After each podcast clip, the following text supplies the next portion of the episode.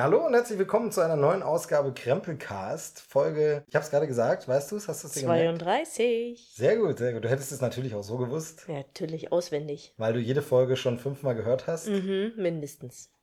Außer die, bei denen du dabei bist, die hast du zehnmal gehört. Denn es ist mal wieder zu Gast Susanne. Hallihallo. Ah, Muss ich hallo. dich vorstellen? Soll ich dich vorstellen? Na, ich kenne mich. Ach so, na gut, dann kennen die Hörer dich auch. Wir sind verwandt.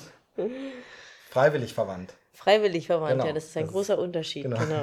Sehr gut gesagt. Ja, äh, schön, dass du Zeit gefunden hast, bei dir zu Hause zu sein. Das ist wirklich so ein bisschen awkward, ne? Also es gibt ja so andere, die das immer zusammen machen. Sugarcane Podcast zum Beispiel. Grüße an die Kollegen Joel und Dana, die es zusammen mit Raul machen. Die, die podcasten ja immer zusammen als Ehegatten. Äh, Das ist schon äh, routinierter bei denen. Wir sind noch so ein bisschen ne, in dieser Kennenlernphase. Es ist nicht wieder frisch und kribbelt. Ja, aber das erste Date ist auch schon rum, ne? Ja, das stimmt, das stimmt. Aber du darfst heute mal ein bisschen mehr reden als die letzten Male. Ja, dann lass mich doch mal zu Wort kommen. Gut, und das war's. Viel Spaß mit Susi, ich bin raus. Nee, äh, denn du hast heute auch ein bisschen was auf dem Programm, aber äh, fangen wir mal der Reihe nach an. Also hallo und herzlich willkommen. Schön, dass ihr wieder eingeschaltet habt, wenn man das so sagen kann bei Podcast. Runtergeladen und angedrückt, wie auch immer. Ähm, wir wollen über ein paar Sachen sprechen, die wir größtenteils zusammen gesehen haben, aber einiges auch nicht. Manche sind bei bestimmten Dingen eingeschlafen, manche waren bei anderen Sachen nicht dabei. Also es wird ein bunter Reigen, habe ich ja versprochen in der letzten Sendung, aber es wird heute schon trotzdem filmlastig. Ne? Wir haben nichts anderes heute, wir haben kein, kein Buch oder kein äh, Musik oder irgendwas. Mm, Äh, nee, also ich nicht. Genau, da kommt aber demnächst, wenn wir da mal was machen, äh, zum Beispiel gerade eine Neuerwerbung von uns ist ja das Weihnachtsalbum von Gwen Stefani und äh, da müssen wir demnächst mal drüber sprechen, wenn es hier ein bisschen weihnachtlicher wird. Aber noch ist man im Kopf nicht ganz im Weihnachtsmodus, oder? Nee, noch nicht. Obwohl ich heute Plätzchen gemacht habe. Mit Kind. Plätzchen mit Kind, wie hast du das Kind in den Teig bekommen? Schwierig, schwierig. Reingeraspelt. Oh. Okay, das ist verspäteter Halloween-Horror hier. Ähm, es ist novemberlich, wir haben es nicht geschafft, Sleepy Hollow zu gucken in diesem Jahr. Ja, verflixt. Naja, ich glaube, wir werden ein Jahr überleben, ohne ihn geguckt zu Nein. haben.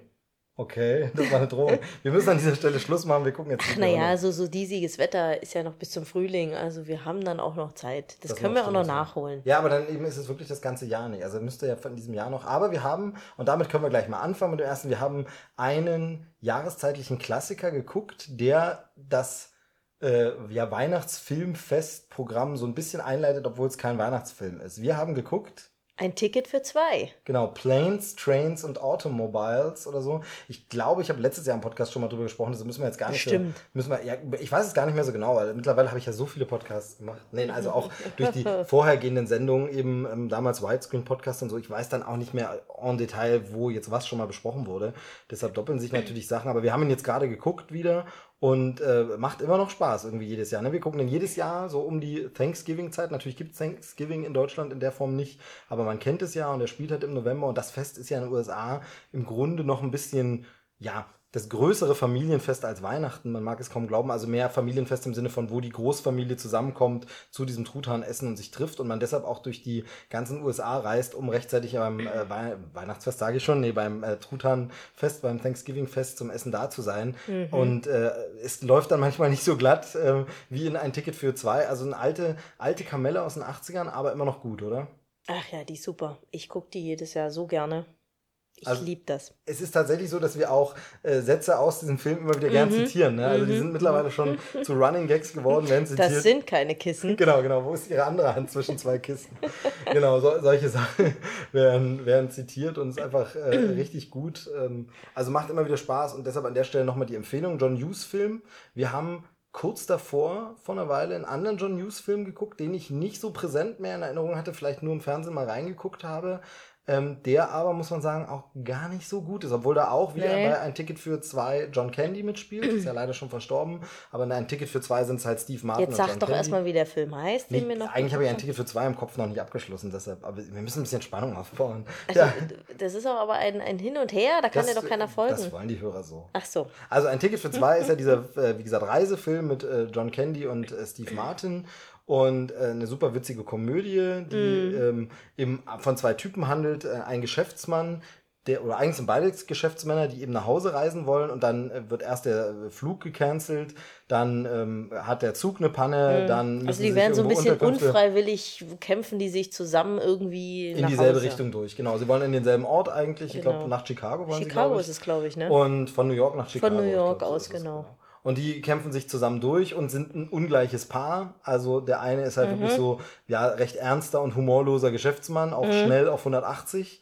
und regt sich schnell über alles auf. Und der andere ist wirklich so ein, ja, Schlendrian, äh, ja, gemütlich. gemütlich. Aber dadurch sehr sympathisch eigentlich, weil er kommt immer gleich mit Aber den Leuten schon, das muss man sagen, Gespräch. Ja, gut. Auch ein bisschen anstrengend, ne? Ja. Schon, ist schon ein nerviger Laber. Aber ich meine, man kriegt schon mit, der, äh, na, kommt bei den Leuten gut an. Genau, also der, er, er kann sich zumindest, er verkauft Dusch. Vorhangringe. Vorhangringe, genau. Duschvorhangringe verkauft er. Und das will schon was heißen, wenn er davon wenn leben kann. Schafft, genau. Also von und er daher... kennt auch überall Leute an allen Orten, wo sie so hinkommen und genau. ist beliebt. Man hat das Gefühl, also er hat das Herz mhm. am rechten Fleck. Ja. Aber er, man versteht manchmal auch, dass die andere Hauptfigur, also Steve Martin, dass die ein bisschen genervt ist von ihm. Ja. Ähm, genau. Dale Griffiths heißt der, heißt der Duschvorhangringvertreter. Bei dem anderen bin ich gerade gar nicht so sicher, wie er heißt. Aber ist ja auch nicht so wichtig für die Handlung, aber auf jeden Fall, ähm, sie müssen sich gemeinsam durchschlagen und äh, verstreiten sich und hassen und lieben sich, so eine Hassliebe, mhm. ähm, zumindest von dem einen ausgesehen. und es ist einfach urkomisch, es ist ein Film mit Herz, er rührt einen am Ende total, er bringt einen super zum Lachen, mhm. er zeigt einem Haufen Situationen und sagt, kenne ich. Natürlich sind ein paar Sachen heute ein bisschen anders, also wir haben Smartphones, wir haben äh, äh, einfach Mobiltelefone immer dabei, da kann man ganz anders Bescheid sagen zu Hause, da ist das natürlich dieses drei Tage unterwegs, alles nicht mehr so wilde, aber Trotzdem kann man sich immer noch mit dem Film irgendwie identifizieren, versteht die Sachen irgendwie noch. Wer schon mal irgendwie Zug gefahren ist oder mal einen Flieger hatte, der ein bisschen Verspätung hatte, der versteht die Sachen mhm. und ähm, ist deshalb ein ganz, ganz toller Film. Gab es auch vor ein paar Jahren ein Pseudo-Remake, also so eine deutsche Variante davon mit dem Gespann äh, Pastewka und äh, Herbst. Ah, ja, stimmt. Genau, ähm, mal, Christoph äh, Maria Herbst und äh, Bastian Pastewka. Zwei Weihnachtsmänner. Zwei Weihnachtsmänner heißt der Film. Da geht es um genau. Weihnachten und sie wollen Weihnachten nach Hause. Ist auch ein Zweiteiler gewesen in mhm. Sat 1 auf ja, Sat 1, man, bei Sat 1. Man merkt deutlich, ja. äh, na, dass äh, man merkt deutlich, Ticket anderen, für zwei glaub, dass, wirklich das, das, Vorbild ist. Genau, mhm. ich glaube, das verhehlen sie auch nicht. Hier ist es kein Duschvorhangverkäufer, genau. sondern ein Poolnudelvertreter. Ja, genau. Ähm, und der andere, der Geschäftsmann, die beiden haben eine tolle Chemie. Es gibt ein paar super Gags. Mhm. Ich fand bei dem immer, den gibt es auch auf DVD, kann man mal angucken in der Vorweihnachtszeit. Vielleicht hat er auch mittlerweile irgendeinen Streamingdienst. Ich fand bei dem immer schade, dass es ein Zweiteiler war. Also ich fand, der, der war ein bisschen zu lang. Er ist stellenweise zu lang. Genau, er hat einfach genau. Längen, das wäre als ein Aber der ist, der ist, der hat wirklich ein paar gute Gags drin, das stimmt. Ein paar gute Gags. Also mhm. äh, ich sage nur, ich sage nur, dass auf der, der auf der Heizung gelegene ja. Personalausweis, da lache ich mich heute noch kaputt. Also ja. den mal eben auch so. Da geht es dann wirklich aber um Weihnachten, aber wie gesagt, die Weihnachtssaison starten wir immer mit dem ersten Saisonfilm, den wir jedes Jahr gucken. Das haben ja viele Leute, dass sie so regelmäßig guckende Filme haben, nee, zuguckende Filme haben. Bei uns ist es ein Ticket für zwei. Und davor hatten wir den anderen äh, John Hughes Film gesehen. Generell John Hughes, ja ein großer 80er Jahre Filmemacher, leider auch schon verstorben, hat sehr viel so Teenie-Komödien gemacht. Das darf man nur als Erwachsener und Ferris macht blau. Hat sehr, sehr viele großartige 80er, 90er Jahre Hits geschrieben. Also von ihm ist das Drehbuch von Kevin allein zu Hause zum Beispiel. Von ihm ist, äh, oder, mhm. ähm, mhm. da kommen wir auch gleich nochmal drauf, ähm, von ihm ist auch, ähm, National Lampoon's Christmas Vacation mhm. ähm, geschrieben, also der ähm, Hilfe, es weihnachtet sehr oder ähm, hat er nicht tausend der Titel? hat verschiedene Titel. Mittlerweile äh, heißt er, glaube ich, äh, heißt er, glaube ich, mittlerweile einfach nur äh, Fröhliche Weihnachten. Wie heißt er denn mittlerweile auf Deutsch? Doch, Fröhliche Weihnachten, oder? Jedenfalls der mit der Familie Griswold, der Weihnachtsfilm. Der beste Griswold-Film. Ähm, aber da müssen wir jetzt nicht schon wieder drüber reden, habe ich glaube ich auch schon tausendmal erzählt. Aber das ist jedenfalls auch, äh, da steckt auch John Hughes dahinter. Man merkt es den Film auch allen an. Und wir haben einen anderen Film von ihm geguckt und der war irgendwie nicht so gut. Und das ist, und jetzt ist dieser mega Spannungsbogen. Hallo, seid ihr noch dran? Seid ihr noch dran? Wie hieß der Film? Allein mit Onkel Buck? Genau, er ist nämlich allein mit Onkel Buck. Im Original eigentlich nur Onkel Buck. Warum heißt er allein mit Onkel Buck? Naja, wegen Kevin. Genau, weil Macaulay Culkin mitspielt und der Film zwar vor Kevin allein zu Hause äh, gedreht wurde und in den USA, glaube ich, auch rauskam, aber in Deutschland, das war ja die Zeit der 80er, 90er, als Filme noch gern ein ganzes Jahr gebraucht haben, bis sie dann in Deutschland da waren. Da gab es ja noch keine Gefahr, dass der im Internet schon liegt, da gab es ja überhaupt keine Möglichkeit, Unvorstellbar heute. Ja, heute wirklich, also heute wollen die Leute mhm. sofort die Serie, eine Serienfolge mhm. in der Nacht morgens früh noch, wenn sie in den USA ja. ausgestrahlt wurde. Damals hat es ein ganzes Jahr gedauert, bei Fernsehserien genauso. Und deshalb kam der Film tatsächlich erst raus raus, fand dann einen Verleih nach äh, Kevin allein zu Hause und musste dann natürlich Kevin allein zu Hause irgendeine Anspielung haben, obwohl mhm. Macaulay Culkin nur eine Nebenrolle spielt und dann heißt der Film Allein mit Onkel Buck. Ja, man muss sagen, John Candy ist super in dem Film. Finde ich sehr, sehr gut. Mhm.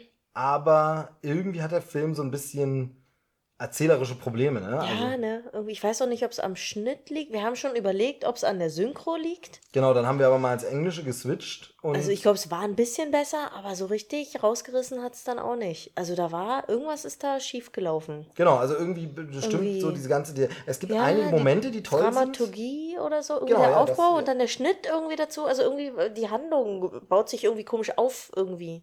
Ja, und also stockert dann. Es gibt nicht, so einen Plan, aber es gibt schöne Momente mhm. und er macht 80er Jahre Feeling. Er, er hat die klassische, wir haben es letztens beim Durchschalten bei einem anderen Film wieder gesehen, äh, nämlich Teen Wolf. Und es war bei Onkel mhm. Buck genauso, diese klassische Vorst amerikanische Vorstadt und die Schulkinder auf dem Heimweg oder Teenager gehen lang und es ist so lang gefilmt zwischen dieser quasi Alleestraße oder diesem Weg, der so an Bäumen säumt das ist so eine ganz klassische Einstellung. Und mhm. äh, dann, wie gesagt, ein paar Tage später irgendwo. So rangezoomt äh, an, an welche, die angelaufen kommen, genau, auf, äh, na, auf, einem, auf einer langen Geraden sozusagen. Genau, lange Gerade, Fußweg vor der Häuserreihe, zwischen mhm. Häuser, dieser fu typische Fußweg zwischen Häuserreihe und Straße, mhm. wo dann die Bäume daneben stehen. Das ist eine ganz klassische Szene. Das gibt es in ganz vielen typischen Highschool-Filmen. Und ähm, ist halt dieses Feeling, was man eben jetzt ja auch, deshalb habe ich den ja so gemocht und äh, liebe den so und freue mich, dass er jetzt bald auf Blu-ray rauskommt oder jetzt nächsten Tagen sogar da ist, äh, Spider-Man Homecoming, der das ja auch sehr zitiert. Diese Teenager in der Vorstadt mhm. und ähm, das äh, äh, Rumgerenne. Ähm, letztens halt, wie gesagt, lief irgendwie im Fernsehen Teen Wolf mal wieder und da ist es ja genauso alles drin. Ähm, und das hat dieser Uncle Buck-Film eben auch, aber irgendwie muss man ehrlich sagen, so richtig gut ist er nicht. Nee, hm.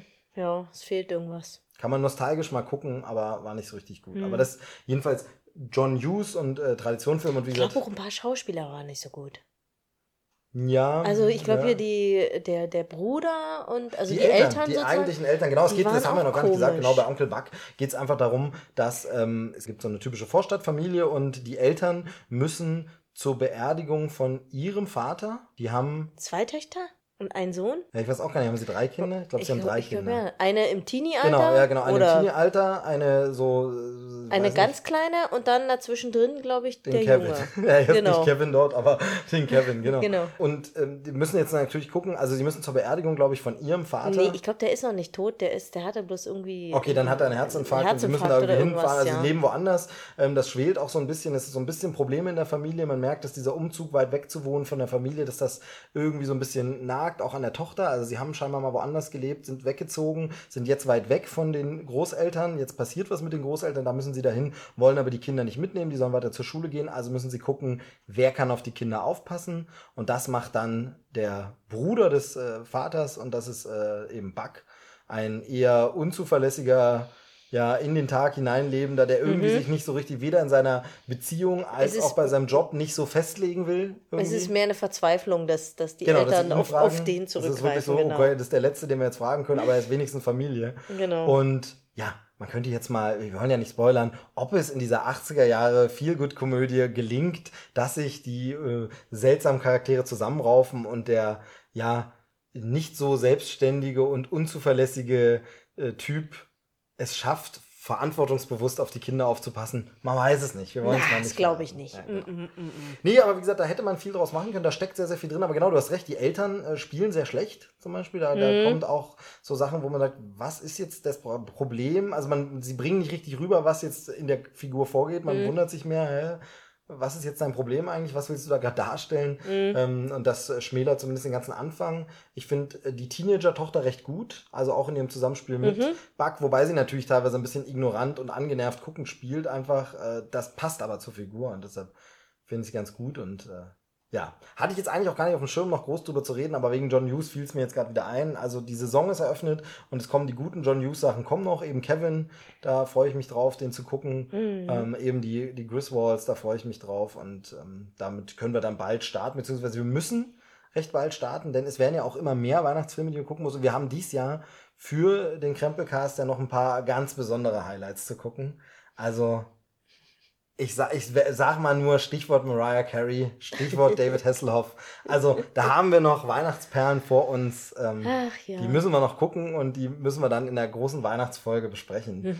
ähm, Aber die sollten dann schon ein bisschen vor Weihnachten, äh, sollten wir das besprechen, damit die Leute auch noch Zeit, auch noch Zeit haben und Möglichkeit haben, haben die gucken. Filme zu gucken oder genau, zu kaufen. die Special Collectors Edition ähm, genau. zu, zuzulegen. Genau, das dann dazu dann mehr. Aber das jetzt nur mal so als Einstieg, was wir gerade so ja spontan aktuell geguckt haben. Aber wir haben auch ein paar andere Sachen äh, geguckt, teilweise auch schon ein bisschen länger wieder her, über die wir sprechen wollen. Die Leute wissen das ja immer aus der Podcast-Beschreibung eigentlich, wenn sie es schon gelesen haben, worum es geht. Aber wir moderieren es trotzdem der Reihe nach an. Ja, aber jetzt, wo wir es moderieren, gibt es diese Beschreibung noch gar nicht. Ja, das stimmt. Das ist verrückt, ne? Das ist schon. Hm, woher wissen wir eigentlich, worüber wir reden? äh, unter anderem durch diesen Stapel von Sachen, die ich hier vor mir liegen habe. Ich habe hier einen Film vor mir liegen, ein Testmuster. Also es ist nicht die finale Hülle, aber das äh, Produkt ist schon fertig und da steht es groß drauf. Und zwar ist es der Film Regeln spielen keine Rolle. Rules don't apply. Müssen wir also, uns ja jetzt schon wieder darüber unterhalten, wie bescheuert die Deutschen noch Titel vergeben? Ich finde, so schlecht ist der Titel nicht, denn theoretisch Theoretisch stimmt er ja. Ne? Ach, warte mal, jetzt ist der, das sagt die, ist oder das singt die doch. Es singt, genau. Das, der Knackpunkt ah. ist, dass sie es singt. Da siehst du, das klingt einfach nur so wie viele von diesen anderen nee, genau, genau. doofen sie singt deutschen es, Aber hier war mehr das Hauptproblem mit dem Titel, dass sie diese Zeile im Film übersetzen, nicht gesungen, aber ja, und geredet, und sie da mit. Und sie da einen anderen Satz sagen. Mhm. Da sagen sie nämlich, äh, die Regeln gelten nicht für dich. Und hätte man den Film jetzt genannt, die Regeln gelten nicht, Mhm. Würde man wiedererkennen, das ist, versteht man auch so, mal, der Zuschauer ja. ist ja nicht blöd, aber ist so ein bisschen un, äh, unrund. Warum heißt der Film denn anders, als die mhm. Zeile dann im Film letztlich mhm. übersetzt wurde? Das ist so ein bisschen komisch. Also, ähm, zumal ich immer so bei gegen alle Regeln, Regeln spielen keine Rolle, man erwartet zuerst irgendwie einen Sportfilm. Footballerfilm oder irgendwie sowas. So, oder ich denke aber auch an irgend sowas Mafia-mäßiges. Hm, okay, könnte auch sein, könnte auch stimmt. Die also so gegen die Regeln, die Gesetze. Ja, eben. Die haben da so, ihre ja. eigenen Gesetze und wenn da einer ausbrechen will, dann kriegt er auf die Mütze oder so. Ja, stimmt, stimmt, stimmt. Aber ich denke halt immer so an so, so bestimmte taffe Sportler. Aber hast recht, ja, sowas, Sportlerfilme sind auch gern irgendwas mit Regeln. Immer. Oder irgendwie sowas, genau, gegen alle Regeln. Aber siehst du, schon allein, dass man schon irgendwelche Assoziationen ja im Kopf hat bei dem Titel, da merkt man doch schon wieder, was ich meine mit, diesen, mit dieser blöden Titelvergabe. Ja, das wäre ja nicht schlimm, wenn die Assoziationen richtig wären, denn es geht um was ganz anderes. Ja. Es geht nämlich in dem Film um Howard Hughes. Und äh, ja, äh, findige Cineasten werden jetzt in ihrem Kopf nachblättern und werden äh, sich erinnern, Howard Hughes wurde vor einigen Jahren schon mal gespielt von?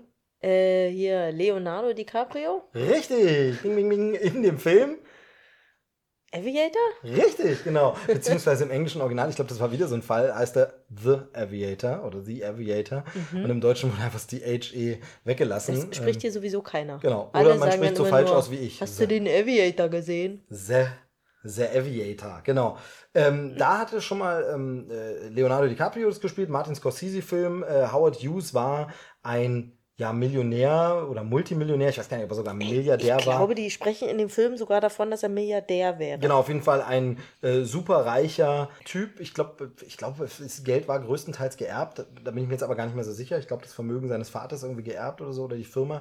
Und gleichzeitig war der ja, aber. Ich glaube, als Startkapital, glaube ich. Er hat es, glaube ich, dann weiter vermehrt das Geld. Ja, keine Ahnung, denn er war auf jeden Fall, genau, er war aber auf jeden Fall erfolgreicher Geschäftsmann und mhm. er war Erfinder und äh, Flugbegeisterter, deshalb auch Aviator. Also der hat sich für Flugzeuge interessiert, hat da auch investiert, hat ein eigenes Riesenflugzeug erfunden und gebaut, wo alle gesagt haben, das kann niemals fliegen und er hat dann bewiesen, doch, kann es. Ähm, 10 Meter nur, aber es flog, also es waren vielleicht auch 100 Meter, aber es war nicht sehr weit, aber es flog ähm, und, so, und solche Sachen. Und er war gleichzeitig, äh, weil er wahrscheinlich auch nicht wusste, wohin mit dem Geld, nee, weil er die Kunst auch mochte, ähm, war er auch Hollywood-Produzent und hat auch Filme produziert und äh, da ganz große äh, Produktionen äh, ja in Bewegung gesetzt. Und dieser Teil seines Lebens kommt in Aviator so ein bisschen, also er kommt vor, ist auch schon recht lange her, dass ich Aviator gesehen habe. Ja, und es kommt auch. zum Beispiel ja auch, ähm, Kate Blanchett spielt da ja, jetzt muss ich gerade kurz überlegen, Catherine Hepburn also Audrey Hepburns Mutter müsste das sein, die hatte mit Howard äh, Hughes zu tun. Ganz witzig, dass wir schon wieder Hughes haben. John Hughes und Howard Hughes dürfen ja, aber, ich finde, ich, hau die beiden auch immer durcheinander. Auch in, ich hau dann immer gerne noch Howard Hawks durcheinander. Das ist so ein, Western, so ein Western-Regisseur.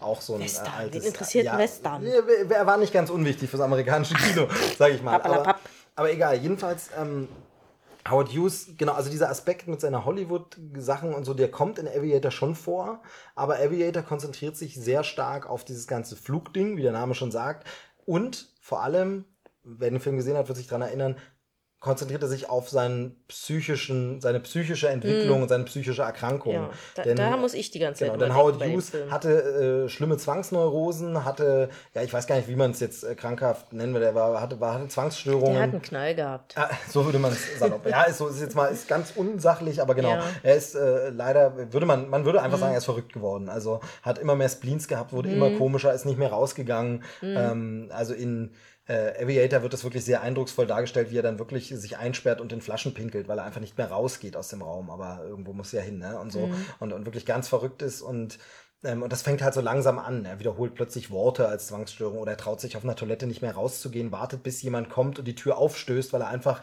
nicht mehr die Klinke anfassen kann, weil er da also so eine Störung hat. Ähm, das, da, das macht der Film sehr eindrucksvoll, sehr, sehr guter Film. Aviator kann man mal gesehen haben, Scorsese kann das ja sowieso. Hatte für mich immer nur einen einzigen Knackpunkt, der Film. Ich liebe Leonardo DiCaprio, das ist ja bekannt. Ich finde den super, der spielt immer richtig gut. Langsam wird er auch erwachsen.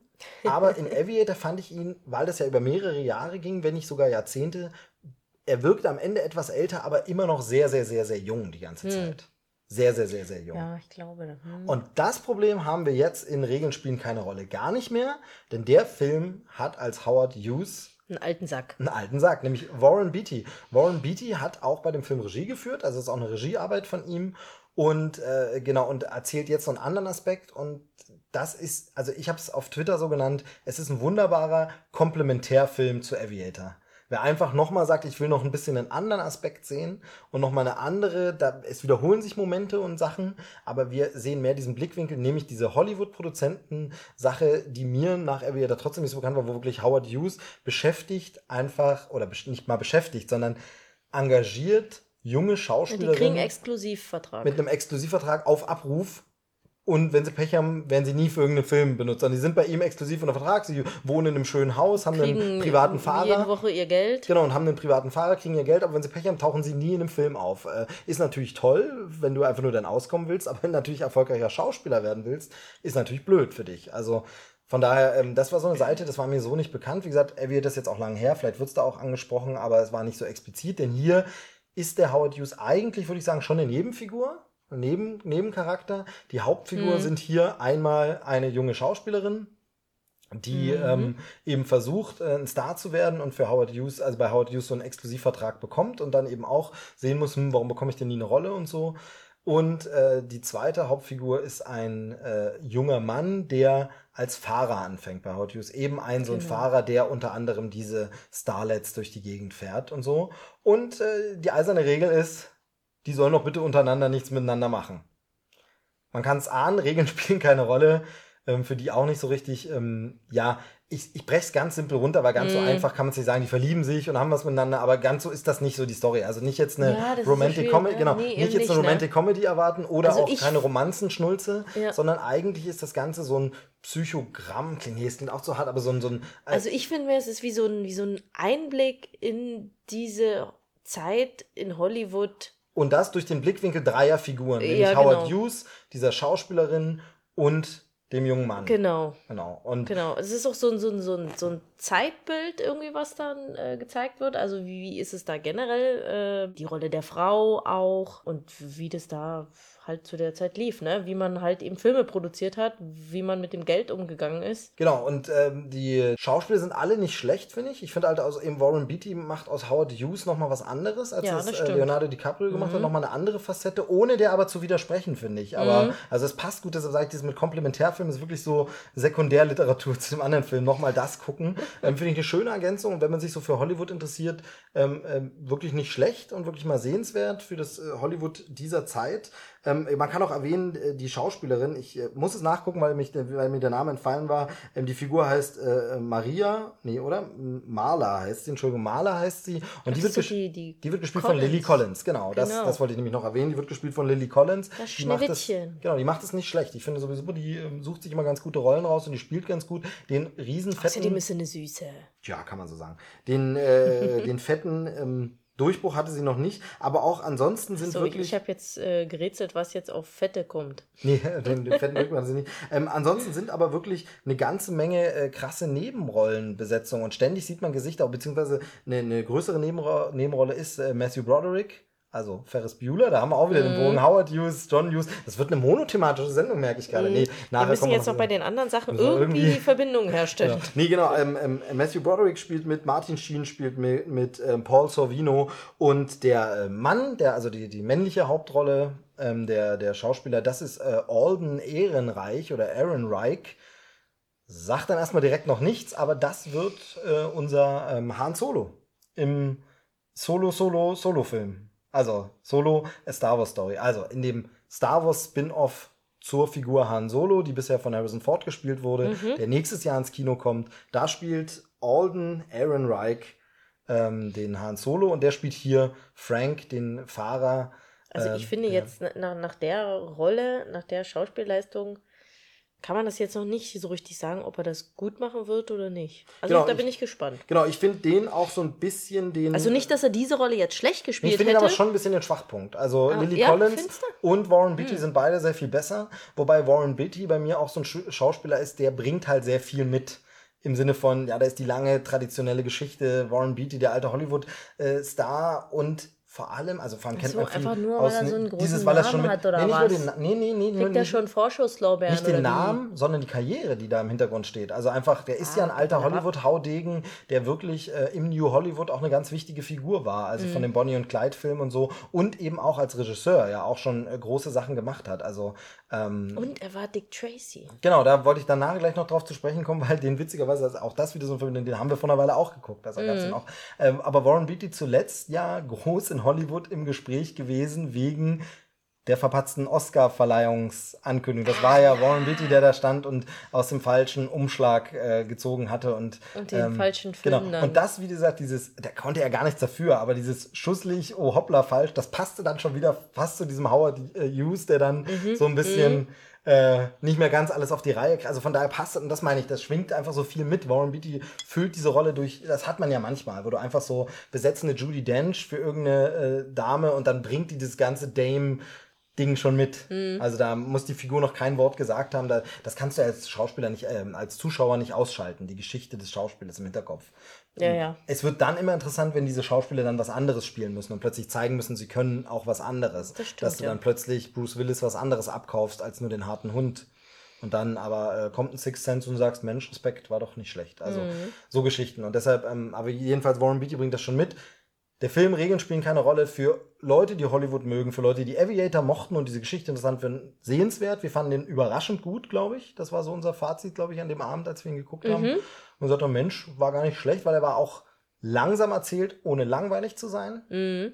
Ähm, also äh, Ausstattung und Co. haben alles auch gepasst, sah, sah sehr schön aus und ist ein kleiner Geheimtipp, kann man sagen. Also für, man, man sollte Cineast, Cineast sein und sich ein bisschen dafür interessieren. Also ich glaube, so der Normalo wird da jetzt auch mit den Charakteren, wenn jetzt einfach, der würde jetzt im Fernsehen laufen und man seppt da rein, ich glaube, dann bleibst du jetzt auch nicht unbedingt dran. Weil es ist jetzt nicht so eine packende Liebesgeschichte. Es gibt Parallelen, fand ich tatsächlich sogar an La La Land eben. Dieses Hollywood-verliebte Paar und so, die wir dürfen aber nicht und können nicht und so. Ähm, das ist hier ähnlich. Aber es ist natürlich kein La La Land. Also der wird dich nicht von einmal so, also da muss ich schon ja, drauf einlassen, klingt wieder, als wäre der Film sonst wie sperrig. Das nicht. Aber man muss da Lust drauf haben, muss sagen, dann gucke ich heute mal vielleicht einen Sonntagnachmittagsfilm für Cineasten so. Hm. Würde ich jetzt mal so als Fazit sagen. Wollte ich jedenfalls vorstellen. Regeln spielen keine Rolle, haben wir geguckt. Gutes, gutes Ding. War, war echt okay. Und genau, und äh, Warren Beatty vor einer Weile haben wir tatsächlich mal wieder äh, Dick Tracy geguckt, weil ich mir den endlich mal auf Blu-ray zugelegt habe. Und was sagst du? Ich fand ihn gut. Ja, ne, ist irgendwie schön. Ist der, also, ich finde, da merkt man auch die. Dieses die, bunte, aber gleichzeitig düstere. genau. Und dann auch so, dass ich das, das ist so ein bisschen wie, wie bei diesen Tim Burton Batman-Filmen, ja, dass sich das so ein bisschen einfügt, dieses, ähm, wenn die Figuren so, so, so total schräg überzeichnet sind, also da sind ja so Verbrecher dabei, die irgendwie total komisch aussehen, was ja überhaupt nicht normal ist oder sowas. mit krassen aber, Masken und so. ja, genau. Aber das irgendwie passt es da rein. Also du, du nimmst es so hin, wie es ist, Na, weil du, halt eben auch die ganze ist? Machart des Films irgendwie so. Genau, so, also wir können so ganz kurz sagen, und und so, dann so ein bisschen dir, wie halt eben, also ich muss äh, so an äh, Tim Burtons Genau, bei Batman mir hat es letztens Hm? Klick gemacht mit was anderem, sage ich aber gleich, was ich meine, nämlich was anderes. Äh, Und da müsste mal sehen, was du sagst, aber wahrscheinlich sagst du, ja, stimmt. Ist mir letztens urplötzlich eingefallen. Aber ganz kurz für Leute, die es nicht kennen, Dick Tracy, alte Comic-Strips gewesen, soweit ich weiß, Comic jedenfalls, so ein Detektiv, ähm, eben aus der Anfangszeit des Comics, äh, kann man vielleicht vergleichen mit sowas wie The Spirit oder so. Und Mhm. ist, ähm, wurde halt in den 90ern verfilmt mit einem riesen fetten Star-Aufgebot. Also Warren Das Beatty stimmt. spielt den Dick Tracy und das war von, von Disney produziert, war ein Riesenfilm. Ich sag nur sowas wie weibliche Hauptrolle Madonna. Also das war einfach, oder Nebenrolle ist das aber trotzdem eine größere Nebenrolle. Madonna und das Ding war, also die Bravo war voll, das Mhm. Na hier, Mickey Mouse El- Magazin. El Pacino? El Pacino ist dabei, genau, als Bösewicht. Ähm, ich glaube sogar, Dustin Hoffman bin ich jetzt mit. Die sind halt hinter den Masken Ja, alle doch, sehr, sehr. Dustin sind alle, Hoffman. Ja, ja, da muss sehr, man manchmal schlecht- zweimal hingucken, Genau, genau. alle sehr, sehr schlecht zu erkennen Das ist der, der so gemurmelt hat. Ja, genau, der Murmler. Der Murmler. Der Murmler, genau. Genau. Ist. Also die Figuren haben auch abgedrehte Namen, weil das wirklich so, ja, 20er, 30er, 40er Jahre Comics so ein bisschen. Mhm. Das Ganze ist so ein bisschen Al Capone-Zeit, eben so dieses, auch mit den, mit Ja, den genau. äh, Mantel und Waffen und so, aber dabei Auch so knallbunt. dieses äh, Gangster-Verbrecher-Syndikat unter einer Führung oder, oder und korrupte Cops und sowas Genau. und alles und so. Und das Ganze aber knallbunt, überzeichnet. Und wie gesagt, damals ein Riesenhit. Das Mickey Mouse Magazin war voll mit Dick Tracy Zeug. Die Bravo war voll mit ich weiß, ähm, gab es auch Aufkleber davon. Fotofilms. Also es war der wirklich Bravo. der, ich glaube, die, die coolen Kids heute sagen Sticker. Merke ich immer, wenn ich sage Aufkleber und dann. Ich bin ein cooles Kid, Aber aber, nicht von heute. nicht von heute. Du bist Retro. Genau, genau, ich bin schon wieder gut. Du bist Retro. ähm, genau, also war ein Mega-Hype damals, Dick Tracy. Ich weiß aber gar nicht, ob der so erfolgreich war. Ich glaube nämlich nicht, weil dann kam auch nichts nach oder so oder irgendwas. Ja, gut, aber aber, waren die, vielleicht waren die früher aber auch noch nicht so schnell mit, ah, da machen wir kleine Fortsetzungen. Ja, keine Ahnung, so. weiß ich nicht. Jedenfalls ist mir dann letztens eingefallen, weißt du, was es eigentlich ist? Ein geistiger Vorläufer, obwohl das noch nie in dem Zusammenhang genannt wurde. Aber im Grunde ist es wie Jetzt Sin bin ich City. gespannt. Wie Sin City. Ja. Dieses überstilisierte, ein Comic auf die Leinwand bringt. Sin City ist im Grunde wie Dick Tracy in Schwarz-Weiß und Mhm. ab 18. Also ist mir letztens so eingefallen, wo ich sage, eigentlich genau, macht er schon, also er macht schon zehn Jahre vor Sin City oder 15 Jahre oder wann, ich bin jetzt gerade gar nicht sicher, ich glaube von 90 oder so ist der Dick Tracy-Film. Ähm, bin ich jetzt gerade nicht sicher, keine Ahnung. Ähm, Soundtrack ist übrigens von Danny Elfman und klingt auch sehr ähnlich wie der Batman-Score von dem 89er Tim Burton Batman. Ähm, also man hört da schon so Anleihen raus. Und man, äh, also es ist im Grunde, nimmt er das vorweg, was später die bei Sin Ja, City gemacht haben. stimmt. Einfach, wir stilisieren das total krass und das macht Warren Beatty geil und wo man auch merkt, Ich würde auch, würd auch echt schon jetzt behaupten, dass es sogar auch ein paar Kameraeinstellungen Ja, oder genau. irgendwas, Kamerafahrten oder Genau, sowas. da ist halt immer die Frage, also das mit kopiert, das, hm? kopiert Sin City das von Dick Tracy oder sind es einfach eben Hm. sowohl Dick Tracy als auch Sin City einfach Panels, die man übernommen hat aus Hm. dem Comic, wo man sagt, da sieht es so aus, so will ich das auch. Er hat zum Beispiel sehr schön diesen, diese, diese ähm, zweifache, zweifache Schärfeneinstellungen, also wo Hintergrund und Vordergrund scharf ist und du quasi in der Mitte sieht es ein bisschen verschwommen aus und du so irgendwie so ein, so ein Doppelschärfe. Genau, die haben das auch gern mal gehabt Mhm. und so, wo beide Sachen im Fokus sind.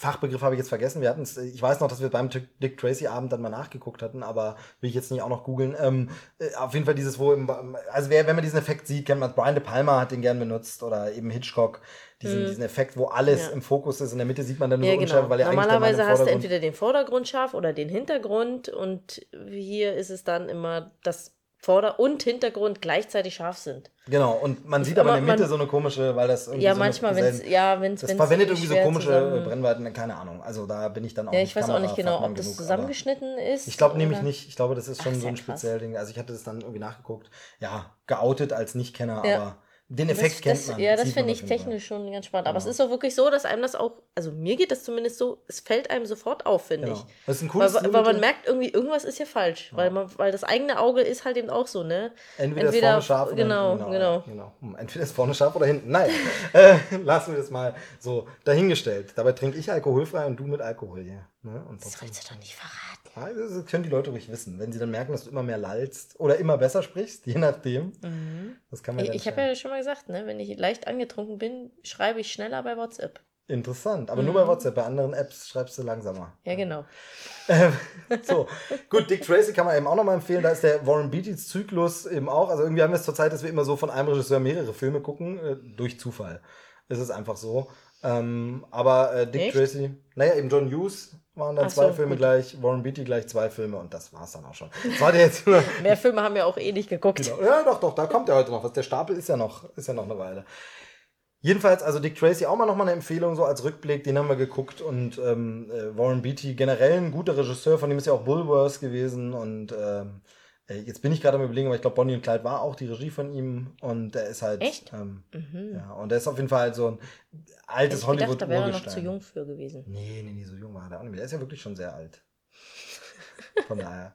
Ich glaube, Bonnie und Clyde war 68, 69 und leitete so dieses New Hollywood ein. Gibt's ja auch sehr, sehr schöne, schöne Abhandlungen über, über den Bonnie und Clyde Film, wo äh, auch äh, gern, äh, ganz spannend immer gesagt Er wird, dass das trotzdem schon Ganze. recht jung noch, oder? Da ist er doch noch in den 20ern, 30ern. Ich guck's jetzt mal nach, wenn du magst. Jedenfalls gibt's immer so diese äh, Untersuchung, dass ähm, Bonnie und Clyde das ganze ja eine Allegorie ist auf ähm, seine Impotenz. Ach, das hast du doch im Ja. Studium gehört. Das war also. War es nicht vielleicht tatsächlich bei so einer Feminismus? Nee, das sind nicht. Okay, Bonnie und Clyde ist schon 67, um das jetzt nochmal richtig zu stellen. Und eben Hm. leitet aber das New Hollywood eben ein. Also so ähm, war es dann. Und wie gesagt, dann kann sein, dass er dann in Deutschland 68 war. Also 1967. Nee, Regie ist Arthur Penn, das müssen wir dann noch korrigieren. Arthur Penn hat äh, Regie geführt, nicht Warren Beatty. Aber Warren Beatty war, glaube ich, dann am Skript oder so. Also ja, ich weiß, dass er da großen Einfluss hatte. Vielleicht hat er es auch produziert. Also okay. das habe ich mir jetzt nicht ohne Grund äh, so Wann gemerkt. ist also, Warren Beatty geboren? Genau, das gucke ich jetzt gleich nochmal nach, aber eben das habe ich mir, also Warren Beattys Einfluss war da schon sehr groß, das weiß ich noch. Mhm. Also deshalb, genau, Warren Beatty ist, ist Jahrgang 37, ist jetzt 80, Okay, Das bis heißt- 67, na, da wäre er gerade zu 30. müsste nach Adam Riese. Du machst jetzt nicht einen Rechner auf. Nee, nee, nee, ich, jetzt, grad- ich hatte gerade so schnell schon wieder das. Du machst jetzt echt einen Rechner auf. Ja, nee, äh, um es zu erklären, ich habe, hatte zu schnell weggedrückt und äh, kann mir wirklich nichts mehr für eine Sekunde merken. Ja, 37 und das heißt also bis 67 war er dann genau 30. Also. Ja, das wäre so, Ja. wo ich mir denke, naja, Ja. dann bist du da, etablierst du dich vielleicht gerade so als Schauspieler und dann kriegst du dann vielleicht mit Ende 30 oder so mal den Auftrag für einen Film. Auf jeden Fall auch ein guter Film, also kann man auch empfehlen. Bonnie und Clyde, äh, sehenswerter Film, wie gesagt, der ganze Beginn von diesem ganzen New Hollywood, sehr, sehr, also echt guter Film. Kann man jetzt nicht mehr dazu sagen, weil es würde dann zu weit führen, aber gar nicht schlecht. Warren Beatty jedenfalls eine Legende und jetzt nochmal einen schönen Film abgeliefert mit Regeln spielen keine Rolle. Zack. Waren wir nicht eigentlich thematisch schon weiter? Nee, waren wir nicht. Wir waren, äh, jetzt kommen wir thematisch weiter. Und zwar waren wir in einer Pressevorführung. Ja, du warst mal mit. Wie hat sich das angefühlt? Wie war das so? Ja. Musst du kurz erzählen, ich muss mir was zu trinken eingießen. Ja, war toll. ähm, ja, ist schon toll, wenn man ins Kino geht und für sein Getränk nicht zahlen muss. Oh, wow, super. Das ist ganz toll, wie das jetzt wieder bei den Leuten ankommt, die dann wirklich denken, ja, diese Filmkritiker, da gehen sie da hin und lassen sich dann. Genau. Und ist natürlich auch so, dass man, weil man, weil man mal eine Gratis-Cola kriegt, dann auch den Film sofort gleich viel besser bewertet. Ne? Ja, Also- genau. Habe ich überhaupt was getrunken? Ich glaube nicht. Weil sonst muss ich ja die ganze Zeit aufs Klo. Genau, nee, tatsächlich glaube ich nicht und so. Deshalb ist es. Nee, ich, ähm, ähm, vom Umfeld oder so kann man, also ich bin da jetzt schon sehr Es war ja gewesen. sowieso ein guter Kinobesuch, weil wir ja drumherum eh unseren kinderfreien Urlaub hatten und von daher war das ja eh recht spannend. Ansonsten schaffen wir es ja tatsächlich eher selten, zusammen ins Kino zu gehen. Genau, hier hat es mal geklappt, eben als, als Pressevorführung. Und zwar ging es um, also nur, ich wollte, wollte eigentlich ja deinen Eindruck nur, weil ich bin so oft bei Pressevorführungen, ist ja auch schon immer normal. Ja, äh, es war jetzt auch mich- kein großes Ding genau, da. Ist, also das meine ich ja, ich wollte eigentlich quasi das auch nur so ein bisschen entzaubern. Ne? Es ist eigentlich eine Kinovorstellung ganz normal, sind dann ein paar weniger Leu- paar Leute weniger drin als sonst. Ja. Ähm, Ach, und wer saß da ein paar Sitze weiter? Der Ine Ochsenknecht. Ja, ich weiß Mit nicht, wie sie immer vorne Patrice. Genau, also da saßen so, Oder wer? so, so, so. Es war in Berlin und deshalb ist das dann, genau. da hat man dann. Und der liebe Oliver war da, Batzmann. Grüße an der Stelle. Genau. Ähm, den haben wir auch noch kurz getroffen, genau. Genau. Und ähm, ansonsten haben wir Film geguckt und ein Film wurde uns aber vorenthalten. Jetzt müssen wir aber mal sagen, worum es ging. Es ging um den neuen Pixar-Film, der, ja, jetzt ist die Frage, wann diese Podcast-Folge rauskommt, diese oder nächste Woche. Auf jeden Fall kommt er am 30. Ist der 30. Weißt du, hast du da den Zettel nicht Genau, liegen? Guck doch mal auf den Zettel. Ja, können wir gucken, genau. Ähm, der neue Pixar-Film mit dem nicht gleich Namen, oben in der Ecke? Nee. mit dem Namen Coco und der kommt am 30. November äh, ins Kino in Deutschland. Ähm, ich glaube damit geringfügig nah. Ich glaube in den USA startet er jetzt zu Thanksgiving und bei uns dann eine Woche später oder so. Aber äh, ausnahmsweise mal nah dran. Wir hatten es ja zuletzt bei Disney-Sachen und auch bei Pixar-Sachen gern mal so, dass die ein paar Monate später kamen, dass da wirklich eine große Verschiebung drin war. Ähm, also Vajana hatte das, ähm, äh, Cars hatte das auch, also Cars 3. Ähm, ich glaube, Alles steht Kopf hatte das damals auch, dass wirklich so Monate später dann der Film erst kam. Kann mich jetzt auch Ist aber es war ein paar Mal. Ähm, na, ich glaube, es, es kommt halt immer darauf an. Also wir könnten nächstes Jahr sowas eventuell wieder erleben. Da kommt ja die Incredibles raus und der kommt eigentlich, soweit ich weiß, Incredibles 2, die Unglaublichen 2 im Sommer. Äh, Juli ist, glaube ich, angekündigt. Aber wenn ich mich nicht irre, ich bin ja nicht der absolute Crack, aber ich glaube, nächstes Jahr im Sommer ist Fußball-WM. Und das könnte wieder sowas sein, wo so. man in Europa, das ist in den USA dann ein Schnurz, aber wo man in Europa sagt, das meiden wir lieber und dann bringen wir den auch im September. Und ich glaube, dann kommt er nämlich im September bei uns. So. Gefährliches Halbwissen, aber sowas gibt's dann immer mal. Es gibt Ja, dann immer mal verschiedene Gründe. Normalerweise wird das heutzutage wegen äh, Copyright oder äh, nicht Copyright, sondern wegen äh, also Raubkopien, Mhm. wegen Raubkopien gern nicht so gemacht, sondern dann sagt man, wir bringen sie lieber gleichzeitig, dann Mhm. gibt's keinen Grund. Oder was zum Beispiel Disney bei Marvel auch öfter mal gemacht hat, ist den Film sogar zuerst in Europa explizit in Deutschland zu bringen, so zwei Wochen Stimmt. vor US-Start, weil natürlich, wenn der Film abgefilmt, also das ist meine Erklärung, ich habe da nie eine offizielle Erklärung dazu bekommen, aber so erkläre ich es mir und äh, das äh, erscheint mir sehr einleuchtend, wenn der Film abgefilmt würde bei einer deutschen Kinovorführung und im Netz gelangt, dann gucken sich natürlich die Amerikaner keine deutsch synchronisierte Fassung an. Die mögen erstens keine Synchro sowieso nicht, zweitens verstehen sie es nicht, es gibt keine Untertitel und dann sich nur die Szenen spoilen, ohne den Inhalt zu verstehen. Das macht dann keiner. Das heißt, wenn du ihn erst hier veröffentlichst, ist die Gefahr, dass ein Großteil der Welt ihn guckt, geringer. Wenn in den USA ein Film startet, er dort abgefilmt wurde im Netzland, gibt es mittlerweile so viele im deutschen Publikum, die sagen, gucke ich ihn halt auf Englisch, passt und ich verstehe es schon irgendwie. Das heißt, deine Gefahr ist viel größer und ich glaube, deshalb ist es ein ganz cleverer Schachzug und kommt immer öfter vor, dass dann Filme tatsächlich bei uns zwei Wochen vor US-Start äh, sind. Wie gesagt, Marvel hat das zuletzt sehr oft gehabt, ähm, dass wir Tor jetzt auch wieder, wir waren mit Tor sehr viel früher dran, als äh, der in den USA gestartet ist. Dann lief der Ja, schon. das würde. Sinn machen, ja. Genau. Und äh, hier ist es mir so, wie gesagt, kurz dran, aber ungefähr äh, ähnliche Zeit. Dennoch ist es seltsam, dass der Film zu dieser Zeit rauskommt. Also, haben wir schon gesagt, wie er heißt Coco von Pixar, der neue Pixar-Film. Seltsam ist, dass er zu dieser Zeit rauskommt, weil es eigentlich, so hatte man auch vom Teaser erwartet, ein Film ist, der gefühlt zu Halloween passt. Also ein schöner Halloween-Film wäre, denn es geht um die Welt der Toten. Wir werden gleich zu, in, zum Inhalt noch was sagen. Und der gefühlt zu, zu Halloween passt und tatsächlich an einem Feiertag spielt in Mexiko, der meines Wissens Anfang November ist. Also tatsächlich, ich glaube, 2., 3. November rum. Echt? Hab ich hätte, irgendwie habe ich immer gedacht, das wäre Mai. Aber Auch das. Hey, was, Ich- soll, der, was soll der Geiz? Ich äh, äh, google es nochmal. ähm, kriegst du die Handlung noch zusammen oder soll ich sie ganz kurz umreißen? ähm, na, die Handlung ist, dass. Mein Gott, wie heißt denn der Junge überhaupt? Also, Miguel. Miguel, echt? Siehst, wir haben es auf Englisch geguckt. Ähm, genau, also äh, ist in Gefeiert Mexiko. wird tatsächlich, Entschuldige, jetzt habe ich es gerade gefunden. Genau, das war die Handlung von. Nee, sorry, aber jetzt in Mexiko, zack. gerade gefunden. Ähm, und zwar tatsächlich nämlich 31. Oktober bis äh, aller Seelen 2. November.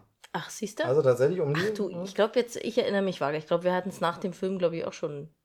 Genau. Und zwar ist es der, der Feiertag, gegoogelt. der Feiertag Tag der Toten, Dia de Ja, dann Muertos. passt das ja wirklich komplett auch genannt Dia de los Muertos, würde zu Halloween passen, würde Mhm. zu das. Ich glaube, auch in Mexiko ist er schon ein bisschen früher gestartet, aber hier kommt er bei uns als der große Disney-Weihnachtsfilm raus, also wird auch so beworben.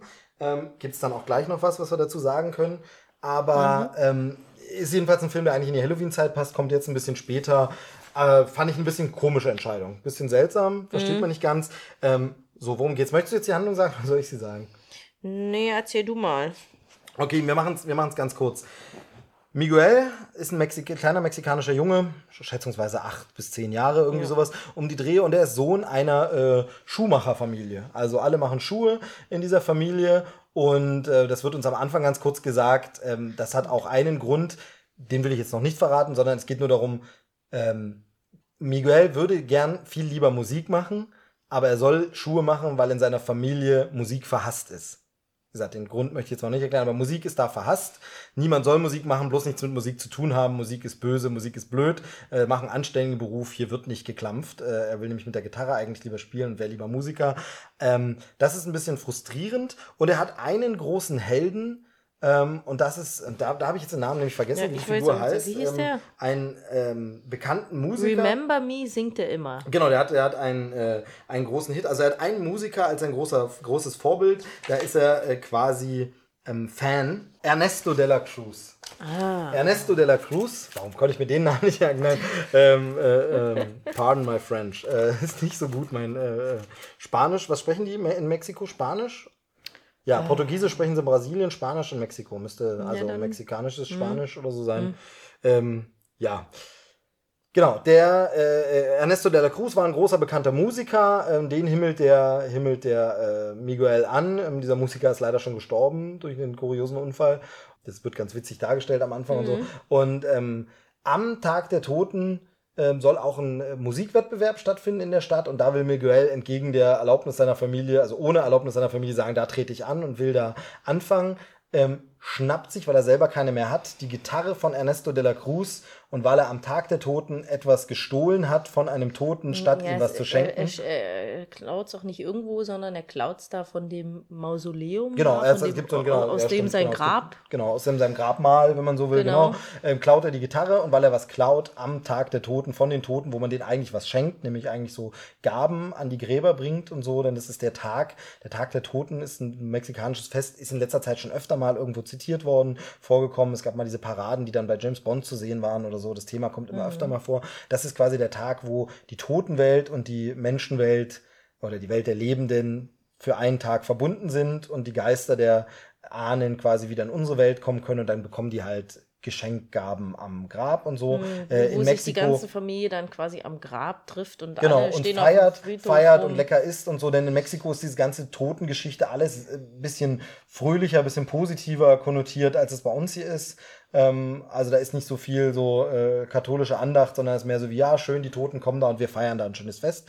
Da schenkt man den Toten eigentlich was. Er klaut jetzt quasi diese Gitarre, er borgt sie sich eigentlich nur aus, will er. Aber deshalb passiert ein Zauber und er landet in der Totenwelt. Mhm. Dort landet er und trifft dort auf seine alten, äh, schon gestorbenen Verwandten und muss einen Weg finden, quasi wieder zurückzukommen. Und ich glaube, sehr viel mehr müssen wir jetzt mal nicht verraten an der Stelle. Mhm. Äh, hat man auch in ein paar Trailern schon gesehen, ein bisschen was, aber das muss man, muss man jetzt nicht verraten, wer das nicht weiß, ist auch gar nicht so wichtig. Aber es geht quasi um diese zauberhafte Totenwelt, die wir hier entdecken, die ähm, schön bunt inszeniert ist, die Spaß macht, die eben wirklich diesen Stil hat, wie man äh, den, also was man jetzt schon öfter gesehen hat, es gibt ja diese typischen Tag der Toten, äh, Totenkopfbemalungen und mm. Schmücke und so. Also wie gesagt, wenn, wenn ihr das seht, wenn ihr irgendwo im Netz mal guckt und danach googelt Tag der Toten und so, das habt ihr schon mal gesehen. Das gibt es momentan so in der Popkultur ein bisschen öfter und kommt ein bisschen stärker. Es gibt auch viele, die das als Halloween-Kostüm Genau, Halloween-Kostüm und so. Also es ist wirklich, mittlerweile Zeit. wird es ein bisschen bekannter. Mm. Ich habe, äh, aber dazu wollte ich eigentlich gleich noch was sagen, sowieso das Gefühl, dass diese Kultur gerade so ein bisschen poppig wird, mhm. so ein mhm. bisschen äh, gut ankommt, aber dazu können wir gleich noch was sagen.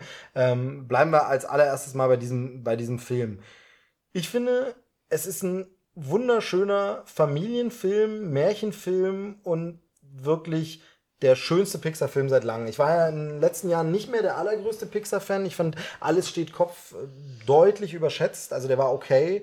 Ähm, der war aber in großen Teilen, das habe ich schon mal erzählt, aber ich sage es jetzt, weil es hier dazu passt nochmal. Ich hatte bei Alles steht Kopf vor allem das Problem, dass ich das Gefühl hatte, dass der mich, das machen natürlich Filme immer, kann man sich jetzt drüber streiten, aber ich breche es jetzt mal runter, emotional manipuliert hat. Also da fühlte sich so manche Szene sehr an wie, ja, jetzt wissen sie genau, hier drehen wir jetzt nochmal den Knopf, damit ihr jetzt bitte heult.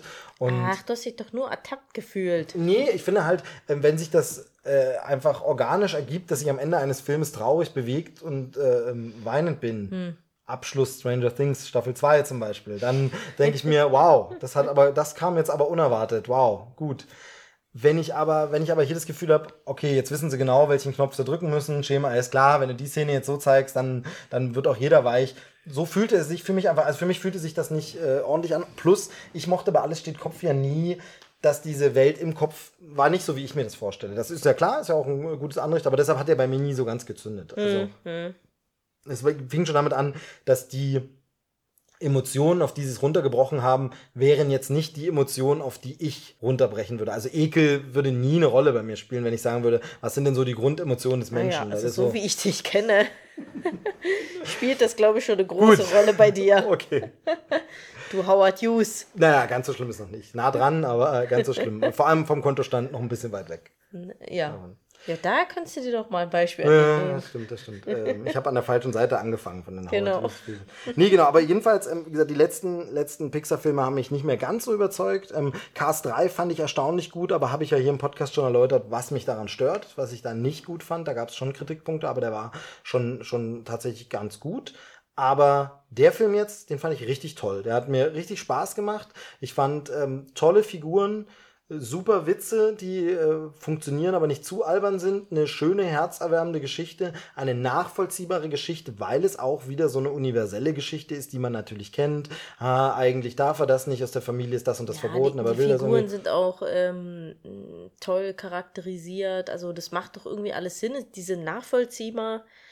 Was ich ganz gut fand, war auch, dass ähm, die Handlung jetzt nicht zwangsläufig total, ich sag jetzt mal, kleinkindgerecht ist oder irgendwie so. Also ich finde, die wurde dann auch teilweise ein bisschen ernster und ich finde, das hat sich, das hat, war echt gut harmonisch irgendwie, aber dadurch war das halt nicht so komplett so ein, so ein, so ein, naja, so ein Kinderfilm, der sich dann so, so hinplätschert oder sowas, sondern da kam auch Dramatik auf irgendwie und natürlich äh, habe ich am Ende geheult, wie nix. aber das ist jetzt halt eben das, ne? Ist es, wenn, wenn du das sagst, dass äh, da diese Knöpfe gedrückt wurden bei Alles steht Kopf oder so. Also ich denke irgendwie, es ist vielleicht einfach nur, weil es jetzt gerade ein Thema war, was dich nicht so berührt hat.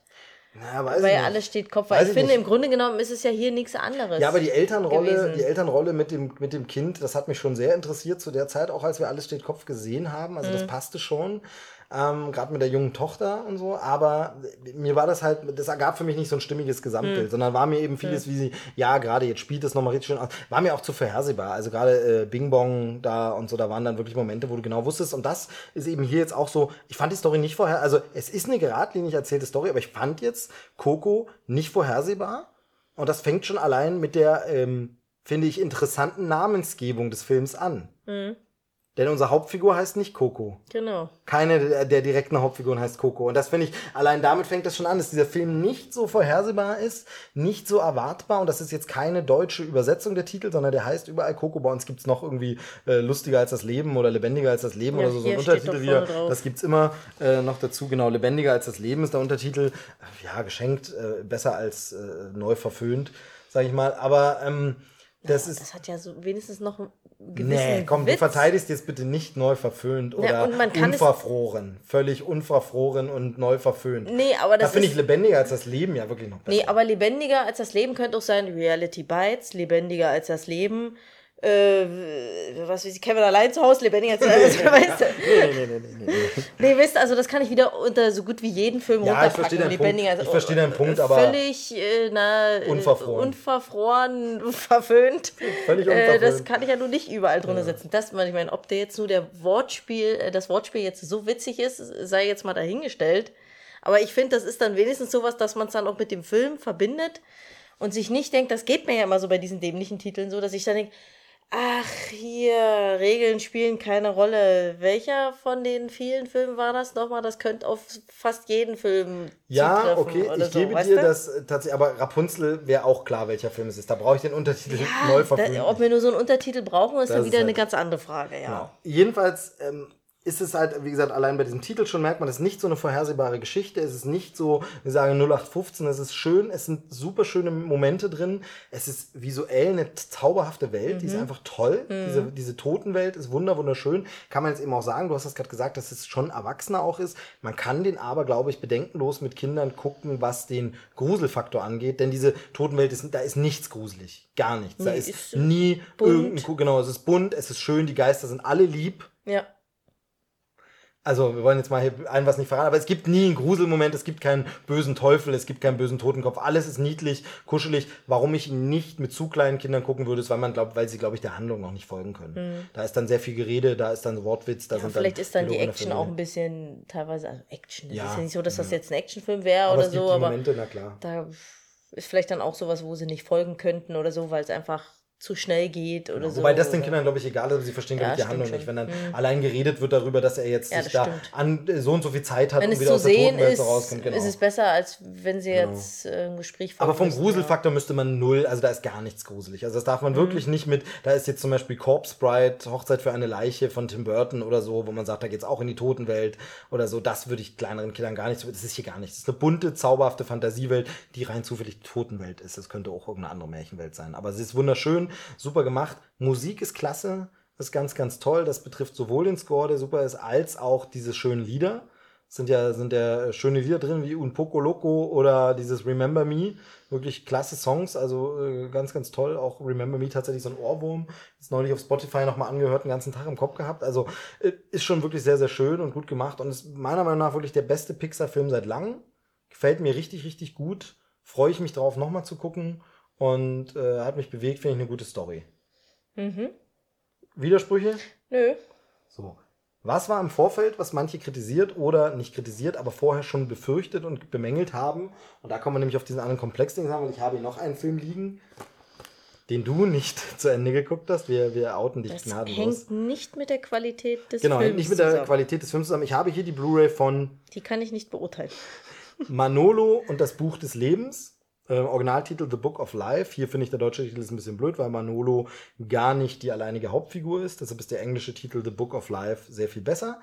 Ist ein Animationsfilm, der schon ein paar Jahre alt ist, zwei, drei Jahre alt, ähm, produziert von Guillermo del Toro. Regisseur ist Jorge äh, Guterres. Wie gesagt, mein Spanisch ist nicht so gut oder mexikanisch. Ähm, ist ein Animationsfilm, in dem es um, äh, ja, im Grunde, im weitesten Sinne auch wieder um den Tag der Toten geht und auch wieder um die, das äh, Aufsuchen der Totenwelt geht, in die man da kommt, ähm, auch wieder darum geht, dass jemand was anderes machen möchte, als er eigentlich will. Hier ist es halt kein Schuhmacher-Junge, sondern hier ist es ein Stierkämpfer ähm, und ein anderer Junge ist Soldat und es gibt noch ein gemeinsames Mädchen, das sie beide mögen. Und da wurde von vielen gesagt, ja, also erstens haben ganz viele Leute gesagt, und dem kann ich mich anschließen, super Film.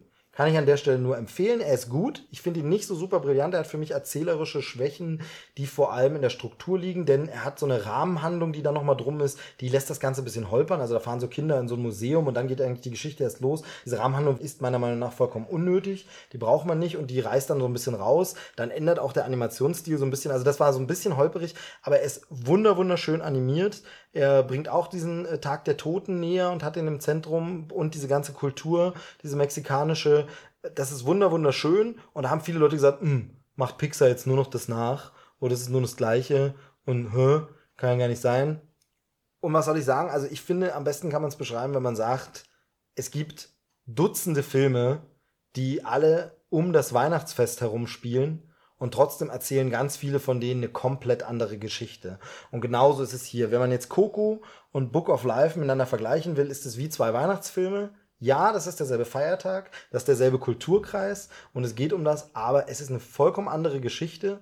Es ist keinesfalls so, dass es da krasse Parallelen gibt. Eben die Parallelen sind die, ja, wenn dieser Feiertag nun mal so aussieht, dass da diese äh, Skelettschminken angesagt sind, dann sind die natürlich bei beiden zu sehen. Aber das ist in zwei verschiedenen Weihnachtsfilmen, kommt der Weihnachtsmann vor. Würde ich jetzt trotzdem nicht sagen, äh, Santa Claus ist ja eine Kopie von ähm, Das Wunder von Manhattan. Niemals. Es geht beides um einen Weihnachtsmann, aber es ist halt was ganz anderes. Ne? Und, und so ist es hier eben auch. Es geht um was ganz anderes. Sie haben dieses vielleicht ein bisschen ungünstige Timing, wo man aber sagt, ja, zwei, drei Jahre später wird man ja wohl noch mal zum selben Thema was machen dürfen. Also das muss ja schon erlaubt sein. Naja, und wenn es jetzt eh gerade so ein bisschen im Kommen ist. Genau, und das ist nämlich das zweite Ding. Ich habe das Gefühl, dass es einfach gerade im Kommen ist. Denn Mhm. es gibt auf Disney Channel eine Serie, die wir ab und zu mal sehen. Ich weiß gerade nicht, welche. Elena von Avalor. Und Elena. ähm, das ist ja ein Fantasieland, das ausgedacht ist eben Avalor. Ähm, gibt da witzigerweise auch äh, irgendwie Crossover zu Sophia, die erste, oder war ein, war ein Backdoor-Pilot oder so, dass in der ersten Folge von Elena irgendwie Sophia die erste vorkommt, diese äh, Prinzessinnen-Serie von, ja, von ja, Disney. ja, ich weiß schon. Und jedenfalls Ich kenne die. so ein ausgedachtes äh, Land, äh, Avalor, aber das ist sehr angelehnt an diese ganzen südamerikanischen ähm, Sachen. Also da Ja, ist so ein bisschen so. oder mittelamerikanisch, ja, südamerikanisch. Oder, oder das ist- Spanisch halt also auch. ich gebe jetzt zu, ich verallgemeinere jetzt gerade krass und wer sich da richtig auskennt, wird sagen, ja, aber das ist ja Quatsch, das ist eher kolumbianisch, das ist eher brasilianisch. Das, ich weiß, dass ich das runterbreche und das ist natürlich genauso Quatsch, wie wenn man äh, äh, in einem Film wo es um chinesische Kultur geht, sagt, ja, und die ganzen Japaner. Also das ist, wirkt für uns dann manchmal so ein bisschen nicht so differenziert. Will ich jetzt aber auch gar nicht machen, das muss man sich im Einzelfall natürlich angucken, aber ich will damit nur sagen, dieser ganze, ähm, alles, was unter den USA kommt, sage ich mal, rückt gefühlt, zumindest in der Popkultur, jetzt so mehr in den stärker in den Fokus, habe ich das Gefühl. Da kommt jetzt öfter mal was, ähm, wo das so ein bisschen auch mal was darüber gebracht wird. Also in Modern Family ist es die äh, junge neue Frau von Ed O'Neills Charakter, die eben, glaube ich, die ist, glaube ich, Kolumbianerin und da geht es um ja, viele dieser Traditionen und mhm. so. Ähm, dann gibt es so Sachen, Jane the Virgin oder so, was so eine Telenovela ist. Joel hat es zumindest in Trailerschnack, das ist der andere Podcast, den ich mache, da hat er drüber gesprochen, dieser Dings. Äh, also, guckt, ihr müsst euch irgendwann mal austauschen darüber.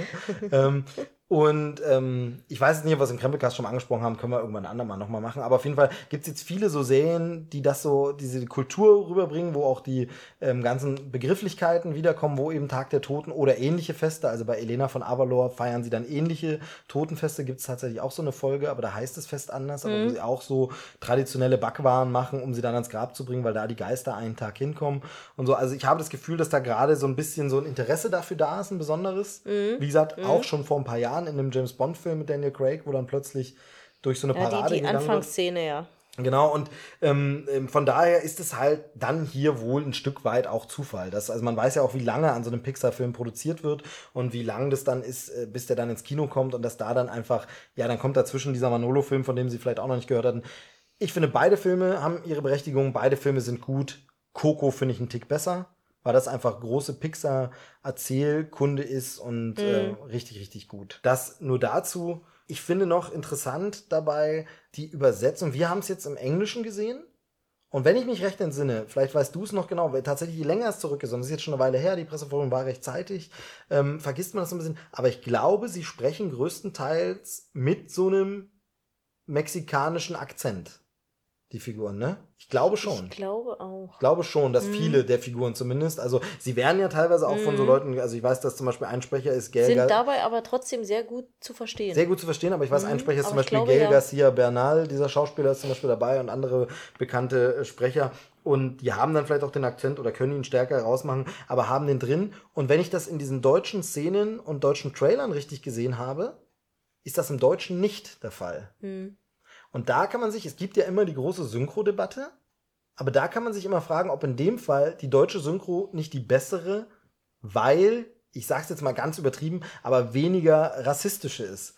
Denn eigentlich ist ja das Ding, warum müssen denn Figuren, wenn es in, äh, sagen wir mal, Mexiko spielt, in der Synchronis, in der Amerikan, sie reden alle Englisch, obwohl sie eigentlich im Original mexikanisch miteinander reden würden, aber der Film ist für ein amerikanisches Publikum, also reden alle amerikanisch, das macht man ja so, spielt einen Film in Russland, ähm, wie dieser eine U-Boot-Film mit Harrison Ford, russische Besatzung, reden eben alle Englisch, weil es ein englischer Film ist. In der deutschen Synchro reden sie halt Deutsch und so weiter. Aber warum müssen sie denn dann mit Akzent reden? Würden, sie sprechen ja im Original ihrer Sprache auch keinen Akzent.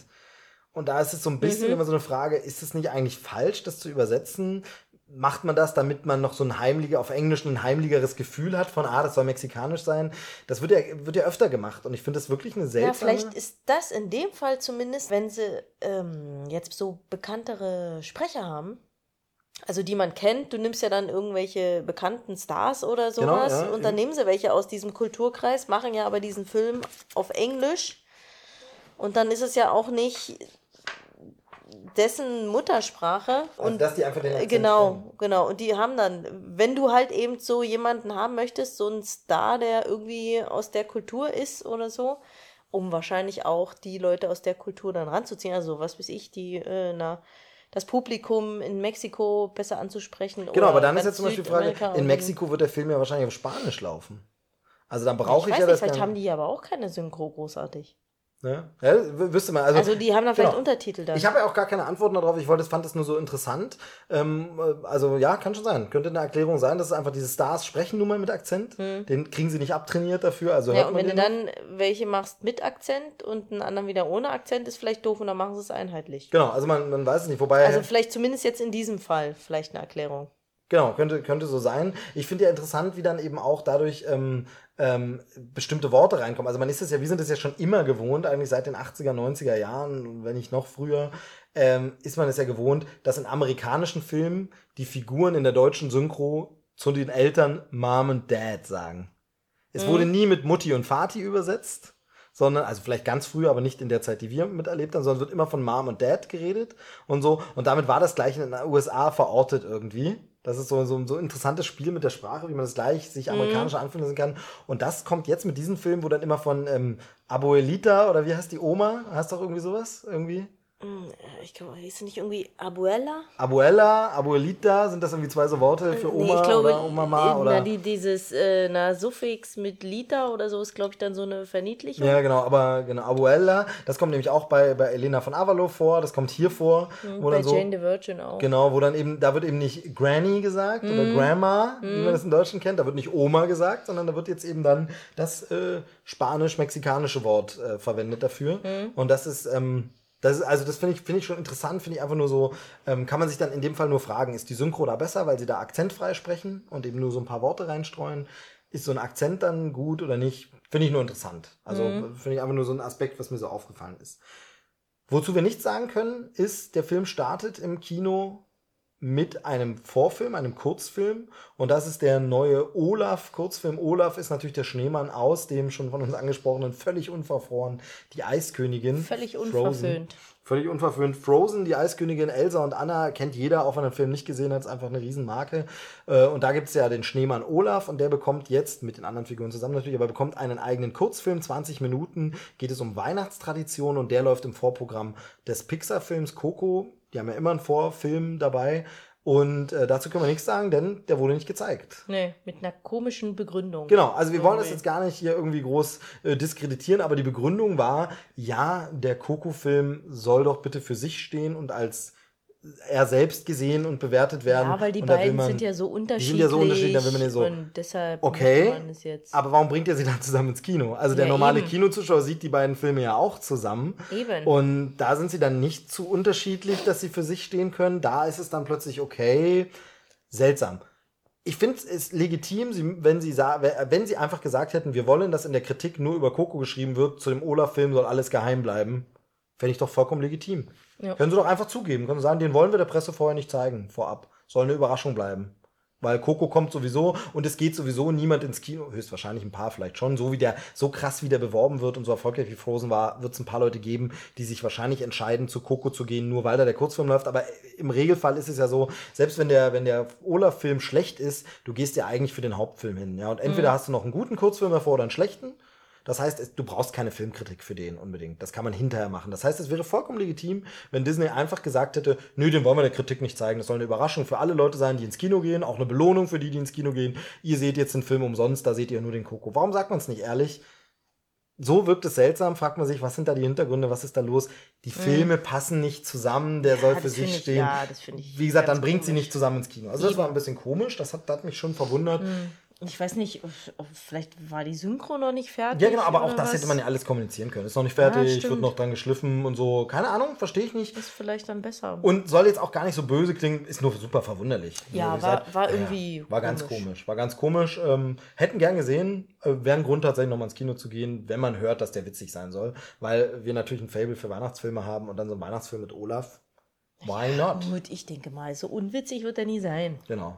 Ja, aber man, man muss sagen, also ich, ich, finde der, der, der Lego Frozen, Lego Eiskönigin Film hier, das Zauber der Polarlichter, hm, bedingt lustig. Nur bedingt lustig. Hm. Aber habe ich auch nicht verstanden, warum es in der Lego-Welt sein muss. Aber ich rente jetzt nicht schon wieder über die Lego-Filme ab. Das, äh, die haben was, aber ich habe auch äh, meine Probleme damit.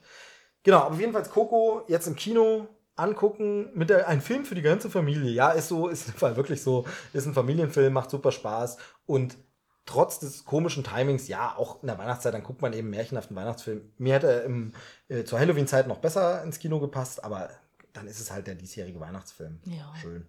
Schöner Film, märchenhaft, eine schöne Familiengeschichte. Es ist ja nicht so doll geisterhaft. Nee, genau. Also ist eher märchenhaft ja, und das passt dann, passt dann. Genau. Gibt ja auch genau. märchenhafte Tiere, mm. so ein bisschen. Und mm. äh, man lernt was über einen anderen Kulturkreis.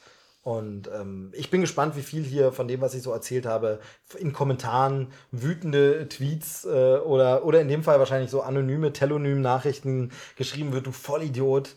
Ähm, in Mexiko sprechen die kein Spanisch, die sprechen dort äh, Portugiesisch ist die andere Option. Keine Ahnung, ne? ich war jetzt nur ein Beispiel, aber wo sagen, das weiß man doch, das ist überhaupt nicht und kann schon sein, seht es mir nach, ich bin da nicht so der Auskenner. Ist nicht so mein Ding. Äh, ich spreche hier frei von der Leber weg über den Film. Der war schön, der war toll. Wir müssen ganz kurz, ich will es wirklich nicht ausweiten. Wir haben dazu einen größeren Komplex in der äh, nächsten Trailerschnack-Folge. Ich weiß jetzt nicht genau, ob die vor oder nach diesem, äh, dieser Folge kommt. Es ist Trailerschnack 40. Da sprechen wir ausführlicher drüber. Ich möchte es hier nicht, aber wir können es leider nicht unerwähnt lassen. John Lasseter, Pixar ist momentan ein bisschen im Gespräch. Finde ich persönlich aber schwer, als Außenstehender äh, von so weit entfernt, da jetzt groß was dazu zu sagen. Er ist der Pixar-Chef oder der Disney Animation-Chef, ähm, ist jetzt gerade zurückgetreten oder für in, in einen sechsmonatigen Sabbatical freiwillig abgetreten und erstmal nicht zur Arbeit erschienen, weil es da äh, seltsame Verhalten von ihm gab. Soweit erstmal die Infos, ob sich das noch so ausweitet wie im Fall Weinstein oder Kevin Spacey oder sonst was. Wir hoffen es mal nicht ich will es nicht unerwähnt lassen, weil es sonst so klingt, wie habt ihr das gar nicht mitbekommen, können da trotzdem einfach den Pixar-Film abfeiern, aber Regie hat jetzt nicht John Lasseter geführt, das ist ein anderes Team, ähm, Pixar ist groß, es ist schwierig da jetzt äh, irgendwie den Film daran zu messen, ähm, als wir den Film gesehen haben, gab es diese Schlagzeilen noch nicht.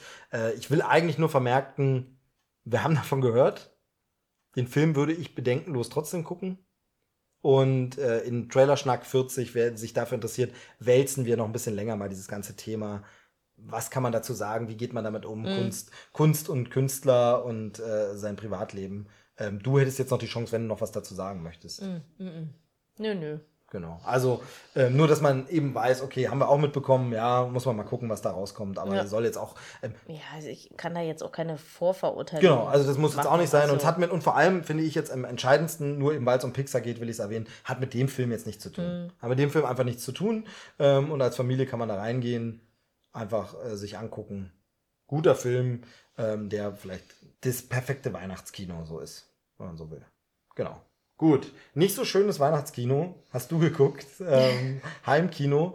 Und äh, da musst du noch ganz kurz erzählen, wie du äh, eigentlich darauf gekommen bist. Also ähm, wir wurden bemustert, glücklicherweise. Äh, vielen, vielen Dank an Polyband. Auf Anfrage. Genau, auf Anfrage von Polyband bemustert worden. Und die Anfrage ist entstanden, weil du davon gehört hattest. Äh, ich habe dann erst sehr viel später dafür eine Werbung im Fernsehen tatsächlich gesehen. Aber wie du davon gehört hast, kannst du ja vielleicht ganz kurz erzählen.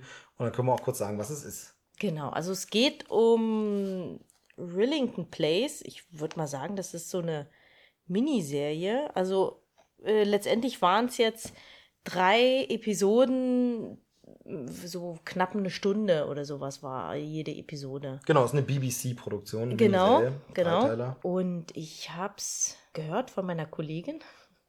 Die hat es, glaube ich, war es auf Sky. Hat die, glaube ich, die hat, die hat eine eine Werbung dafür gesehen, dass das läuft. Äh, unter anderem macht nämlich Tim Roth mit und ähm, muss da schon, glaube ich, sehr überzeugt haben. Und sie meinte dann, ja, das, das, da gucke ich mal rein. Und dann hat sie mir das erzählt und ich fand das auch wirklich sehr spannend. Und habe mich dann an meinen Mann gewandt. Der war da mal so frei und hat gleich mal Polyband angeschrieben. Genau, dann habe ich genau, nämlich, so nämlich gesehen. Und äh, ich hatte eine Werbung gesehen, also keine Ahnung, auf Sky kann es natürlich dann auch gelaufen sein. Ich glaube, es war RTL Crime oder so, aber auf jeden Fall so ein Pay-TV-Sender, also den man dazu buchen muss oder so. Ähm, RTL ah, Crime okay. ist ja so ein, also ah, keine, ich kenne mich da auch nicht. Die das dann auch rum ja, genau. Also kann, deshalb weiß ich nicht, ob auch auf Sky oder ob es deine Kollegin auch auf RTL Crime, aber da habe hm. ich vor einer Weile so einen Trailer gesehen, das aktuelle Programm, also wahrscheinlich habe ich den Trailer auf dem frei empfangbaren RTL Nitro oder irgendwas beim Durchschalten gesehen, weil Crime haben wir nicht. Wir haben diese Pay-TV-Sender nicht, ja. aber da war so eine Werbung, unser Programm im nächsten Monat bei RTL Crime oder derzeit und da waren dann mehrere Sachen zu sehen, unter anderem Rillington Place, der Böse ist der Untertitel mit Tim Ross. Es spielt noch, böse, äh, es spielt noch Samantha Morton mit. Äh, die kennt man ähm, zum Beispiel aus äh, zuletzt Fantastische Tierwesen. Spielt sie auch mit. Genau. Ach, ja. Mensch. Ansonsten Tim Ross natürlich Hateful Eight zuletzt und äh, Klassiker in Pulp Fiction. Äh, oder, wie hieß denn diese Fernsehserie mit ihm? Lie to Me.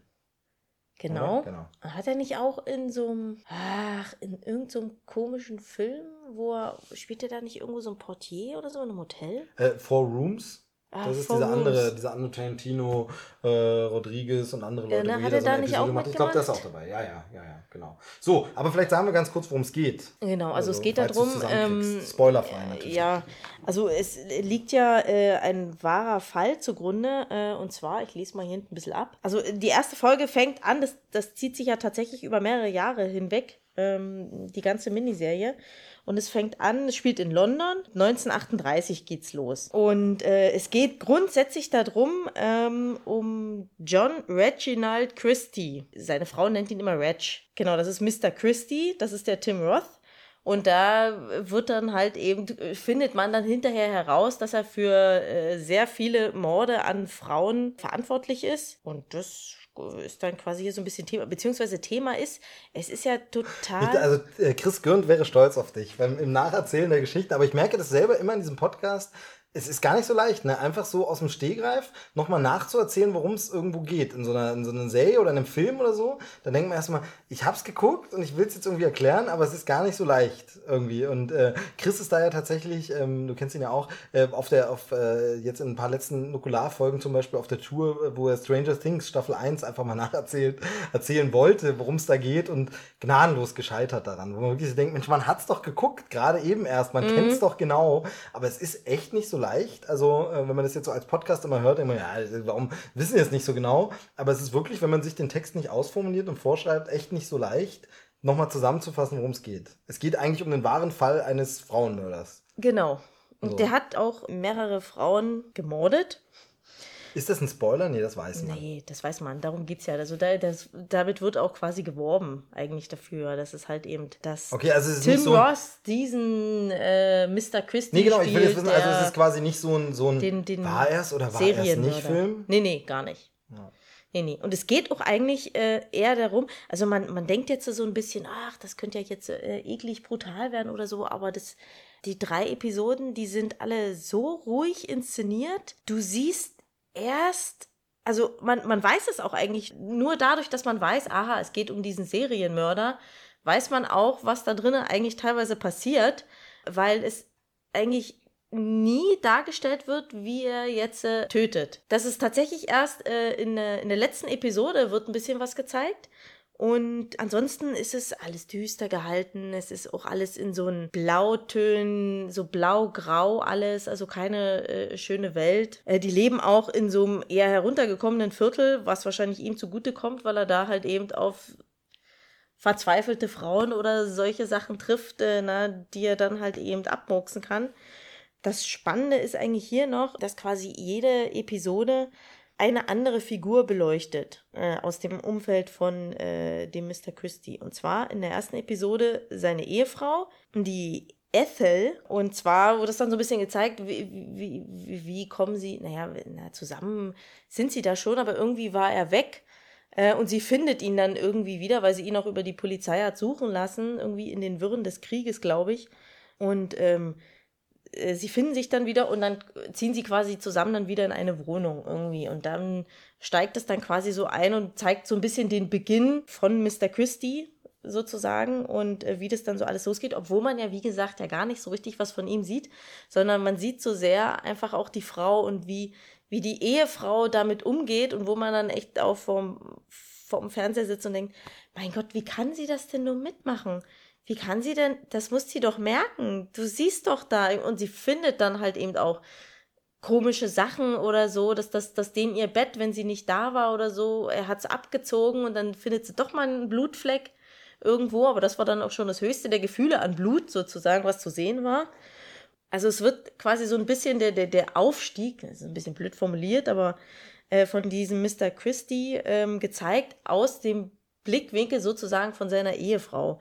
Im zweiten Teil ist es äh, aus dem Blickwinkel eines jungen Mannes. Und zwar ist das, da zieht dann ein junges Paar ein, äh, bei denen mit in das Haus. Also die sind dort quasi auch alle Mieter. Und ich weiß jetzt nicht, denke mal nicht, dass das jetzt unbedingt ein Spoiler ist, aber ähm, die Frau äh, wohnt dort nicht mehr lange, sage ich jetzt mal. Und ähm, dann geht es quasi darum, es ist aus der Sichtweise jetzt dieses Mannes, des jungen Mannes, äh, gezeigt worden, weil nämlich, und der spielt deshalb eine äh, interessante Rolle, weil er nämlich tatsächlich für diesen Mord an der Frau verurteilt und aufgehängt wird damals. Und äh, Mr. Christie, also er sagt dann natürlich auch immer, man sieht auch dann teilweise so Gerichtsprozesse, äh, und er sagt dann auch immer, nein, ich weiß nicht, es war Mr. Christie. Und äh, aber der, der ist halt so perfide, der hat es halt eben auch drauf, das so ein bisschen den Leuten so ein bisschen was einzureden. Ähm, obwohl er total unscheinbar wirkt. Also er hat auch echt immer so einen, so einen Gang. Also der Tim Ross macht das wirklich sehr gut. Das ist quasi dann, wie er quasi gerade noch so entkommt, wenn man so will, weil er sich da irgendwie rausredet und am Ende tatsächlich dieser junge Mann erhängt wird. Und im, im dritten Teil ist es aus Mr. Christie's Perspektive, wo man dann nämlich dann tatsächlich auch mal sieht, wie er dann auch mal Frauen mordet. Und es ist auch wirklich sehr spannend. Ich musste da tatsächlich an äh, die Serie Hannibal denken, bei der ja der Mats Mikkelsen. Genau, der Mats Mikkelsen den Hannibal spielt. Und er ist jetzt äh, zwar jetzt nicht so vom Körperbau, dass man sagt, ja, klein und schmächtig. Das ist eher so das, was der Tim Ross hier spielt. Also der hat doch immer Hosen an, die einfach viel zu lang sind. Es sieht so aus, als wenn, die, als wenn er zu klein ist für die Sachen, die er trägt. Und er läuft so immer so gebückt, so nach vorne gebeugt und spricht auch immer so ganz leise. Deswegen kann man das nicht so richtig glauben. Äh, und dann gibt's aber doch so eine Szene, wo man sieht, wie er sich dann tatsächlich auf so eine Frau raufschwingt äh, na, und es na, super schnelle Handgriffe hinkriegt, sich äh, das Strumpfband zu schnappen und die Frau zu erwürgen. Ähm, und so ähnlich fand ich das halt eben bei Hannibal auch, ähm, weil die ganze Zeit so ein, so ein, so ein ruhiger Charakter, der Mats Mikkelsen gespielt hat, den Hannibal Lecter, und dann aber, dann gibt's doch Szenen, wo er tatsächlich ähm, super körperlich unterwegs ist und er richtig äh, spitzenmäßig äh, einen Zweikampf äh, durchzieht und das auch super Ich finde es ein bisschen bedenklich, wie sehr du hier die äh, Massenmörder dann schon so huldigst. Also du bist, ein bisschen du bist ein bisschen begeistert, ein bisschen mir zu begeistert von, oh. von den Mördern. Ein bisschen schwierig weil du Hannibal schon ansprichst, jetzt Willington Place, was ist es so für eine Ästhetik? Also es ist ja eine britische Serie, also muss ich es mir vorstellen wie Luther, wie, wie, wie Sherlock, muss ich es mir vorstellen wie Hannibal, die Serie vom, vom ganzen Look, wie es gemacht ist? Also es ist, ja, ich weiß nicht, ein bisschen Hannibal hat ja auch ein bisschen sowas, ja, ohne dass du mir jetzt gleich wieder was unterstellst, aber es hat auch ein bisschen was Märchenhaftes, finde ich irgendwie, weil ja auch die Morde so nee, das abstrakt ich irgendwie so sind. Ja. Ähm, und dann geht es ja auch noch so ein bisschen um seine psychischen Probleme und da spielt ja dann auch noch ein bisschen was rein und dann hat er Halluzinationen und bla bla bla. Und das ist ja hier überhaupt nicht. So also hier ist es wirklich mehr so, wie gesagt, es wird halt so eine dreckige, düstere Realität gezeigt, wo die auch wohnen, die dieses, dieses ja, aber Haus. Wie sieht's, also wie sieht, sieht es aus wie eine britische Fernsehserie eben? Sieht es aus wie ein Kinofilm, der, also. Also ich würde schon sagen, es sieht schon aus wie eine sehr gut produzierte Fernsehserie Kinofilm jetzt nicht unbedingt. Aber ich weiß jetzt nicht, ob ich unbedingt sagen würde, dass es britisch wäre. Also wenn du es im Original hören würdest, dann. Ja klar, nee, aber vom Look, man hat Akzent, auch so diese Typen. Nein, mir geht es ja diese typische Look. Also ich sage, ich finde so, auch wenn sie alle anders sind, aber ob das ein Broadchurch, ob das ein Sherlock, ob das, du erkennst da beim Durchseppen eigentlich, ah, britisches Fernsehen. Du erkennst eigentlich, ah, muss was Skandinavisches sein. Ja, ich glaube, sein. durch dieses, durch diesen historischen Aspekt ähm, kann man es, glaube ich, nicht so richtig okay, einordnen. Genau, ja, es ist halt einfach diese Stimmung, die aufgebaut wird und was auch tatsächlich sehr faszinierend ist. Es gibt glaube ich, äh, mich nicht zu erinnern, äh, dass es irgendwo Musik gibt währenddessen, mhm. sondern es ist die ganze Zeit so eine komische Geräuschkulisse im Hintergrund die, die, die äh, so richtig die ganze Zeit so ein bedrohliches Gefühl macht, irgendwie. Die ist nicht laut oder so, aber die, die schwelt so die ganze Zeit im Hintergrund und es ist, baut da eine Stimmung auf, aber wie gesagt, grundsätzlich ist das Ding total ruhig inszeniert. Die Handlung geht gemächlich voran. Äh, irgendwie, genau. aber es ist trotzdem, du bist irgendwie die ganze Zeit. Ja, aber es ist ja vor allem dann auch interessant, weil es ist ja eine wahre Begebenheit, äh, hast du ja schon gesagt. Also ja. das ist jetzt auch alles kein, wirklich kein Spoiler, kann sich jetzt der eine oder andere beschweren, hm, jetzt weißt du das aber schon. Aber es ist nicht nur eine wahre, wahre Begebenheit. Der Fall ist in äh, Großbritannien, glaube ich, auch sehr, sehr, sehr bekannt. Ähm, denn es gab tatsächlich schon mal, also die Serie ist jetzt von 2016, es gab schon mal eine Verfilmung dieser Geschichte. Und zwar 1971 war das. Ten Rillington Place hieß das Ganze da. Mhm. Und war, war nur ein Film. Ich glaube auch fürs Fernsehen. Ich glaube, der kam auch nicht ins Kino. Und äh, ich finde es super. Ich habe hab den natürlich nicht gesehen. Ich hatte das im Zuge des Ganzen äh, recherchiert. Und äh, ich finde es super interessant, wer da den äh, Mr. Christie ich spielt. Ich wollte gerade fragen, wer Das ist Sir Richard Attenborough. Der, der liebe, nette John Hammond, der ähm, später dann noch der Weihnachtsmann war, mhm. der ist der Mr. Christie und äh, Tim Evans, der äh, junge Mann, der da einzieht, ist John Hurt. Ähm, mhm. Der leider inzwischen auch verstorben, aber äh, John Hurt ähm, spielt da. Also, ähm, äh, Von wann ist der Film? 71. Ah. 71 und ähm, wird, hat recht gute Kritiken. Also ich habe es jetzt da kann man ja zugeben, hier nochmal offen auf IMDb, da hat er eine 7,6. Ich gebe immer nicht so viel auf diese IMDb-Wertungen, aber das ist schon äh, überdurchschnittlich.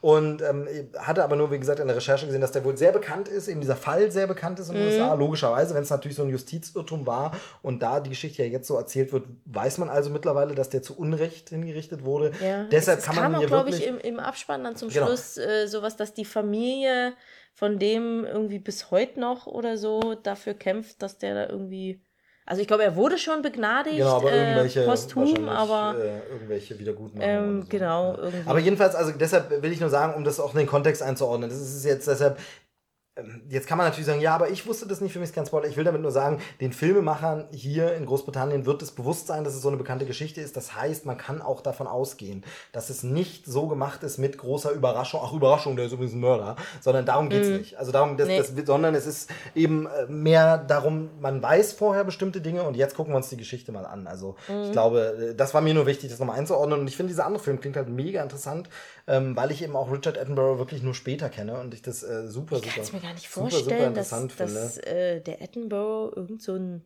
ja, ne, krass. Aber er sieht ja auch äh, krass anders aus. Also, so ein Serienmörder. Ist halt wirklich, er sieht ja schon auch krass anders aus. Also. Ähm, ja, daher, stimmt. Würde also den könnte man vielleicht bei Gelegenheit mal äh, gucken. Äh, um es jetzt mhm. abzukürzen, Empfehlung, es, es klingt bei mir, für mich äh, klingt es von dir positiv durch, aber du kannst ja nochmal sagen. Ja, ja, doch, ist eine Empfehlung. Für ähm, Leute, genau. die das mögen. Natürlich. Ja, ja, genau. Man muss das halt eben dieses Düstere auch Wie so ein hart bisschen... ist das? Was hat denn der für eine Freigabe? Äh, können wir nochmal schnell gucken. Weiß ich nicht, steht da was drauf? Altes, ja, ist ab 16, okay. Mhm. Ja, Leute, die so sehr... Also wie gesagt, das ist jetzt eigentlich gar nicht...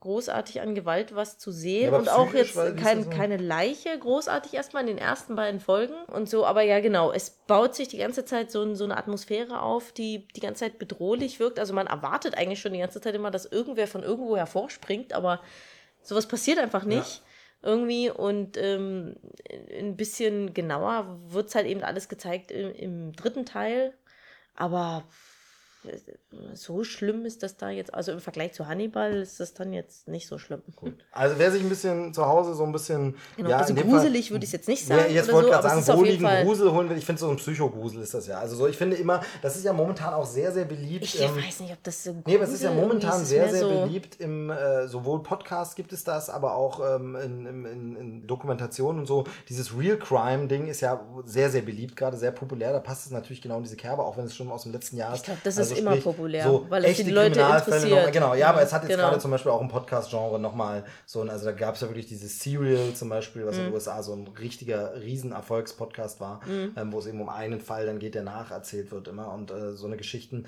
also wo, äh, also da, das ist glaube ich gerade, hat es nochmal so ein Hype, also das mhm. passt dann zum Zeitgeist, sage ich mal. Ich will mhm. jetzt damit nicht sagen, dass die Macher sich da angelehnt nee. haben, sondern es hat gerade Zeitgeist. Es ist mhm. gerade wieder so ein bisschen, guck mal, wie schaurig, schlimm, was für Fälle es war.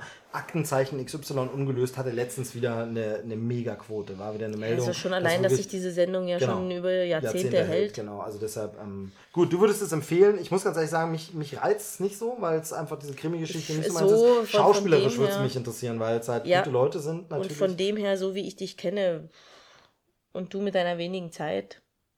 Wobei das ist jetzt, glaube also ich, jetzt drei, nicht drei Folgen, es sind ähm, 160 Minuten ungefähr. Das Ginge sogar noch, ne? Kann, schafft man. Ja, mal. ja. Genau. Nee, geht auch. Gut, danke für diese Empfehlung. Und du magst es ja, dich zu gruseln. Du bist ja, bist ja aus deiner Kitsch- Ecke äh, von äh, den Gilmore Girls raus und guckst jetzt was anderes. Ja, eigentlich ähm, mag ich es nicht, mich zu gruseln. Ich weiß, das war ironisch gemeint, das hat der Hörer doch gehört. Nein, Quatsch, darauf wollte ich eigentlich nur anspielen. Ähm, du, aber Grusel ist ja nicht gleich Grusel, ne? Jeder hat ja vor was anderem Angst. Richtig, genau. Aber, aber worauf ich äh, hinleiten wollte, ist, du guckst seit neuestem, ähm, und das nur für die Hörer zur Erklärung, nämlich das hast du mir noch nicht gesagt, wie du es findest. Du guckst seit neuestem Supernatural. Hast jetzt angefangen mhm. äh, im Streaming mit Staffel 1. Mhm. Bist da jetzt bei? Äh, weiß ich nicht, aber ich glaube, ich kratze so an Folge 20. Okay, genau. Also ich hatte jetzt Urlaub gehabt die Woche, ja? ja, ja, alles gut. Du musst dich nicht äh, rechtfertigen, zumindest nicht on air.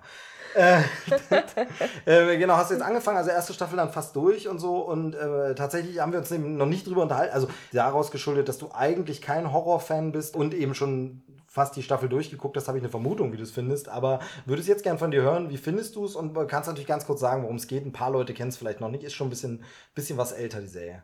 Läuft ja. aber noch, hat noch aktuelle Staffeln tatsächlich. Ja, das ist so schräg. Um das jetzt nochmal äh, festzustellen oder so, ich habe nämlich zum Beispiel kein Problem damit, tatsächlich äh, mit so Darstellungen von Morden, auch von krassen Morden oder so, das finde ich nicht so schlimm. Ich bin eigentlich eher der Typ, ich grusel mich vor diesem ganzen übersinnlichen Zeug. Was bei Supernatural natürlich ein bisschen schwierig ist. Und es, ich muss tatsächlich gestehen, es ist nicht so einfach für mich. Also es ist auch ein bisschen wie Akte X, so du hattest dann noch immer so ein bisschen. Also, ja, wir fangen mal von vorne an. Grundsätzlich geht's ja darum, es sind zwei Brüder, die reisen quer durchs Land, also quer durch die USA äh, und sind immer auf der Suche nach irgendwelchen übersinnlichen Fällen, äh, meistens Mordfällen ähm, und da, also sie, sie durchforsten die Zeitungen, mittlerweile dann auch immer mehr so ein bisschen das Internet. Ähm, also die, die erste Staffel, da wo ich jetzt bin, spielt 2002 oder was haben wir gesagt? Nee, 2005, glaube ich, aber trotzdem Irgendwie so, schon, schon genau. lange her, genau. Also ich glaube, denen ihre Handys haben noch kein Internet, glaube ich. Ja. aber sie haben Handys. Genau, man haben sie Handys. Klapp-Handys.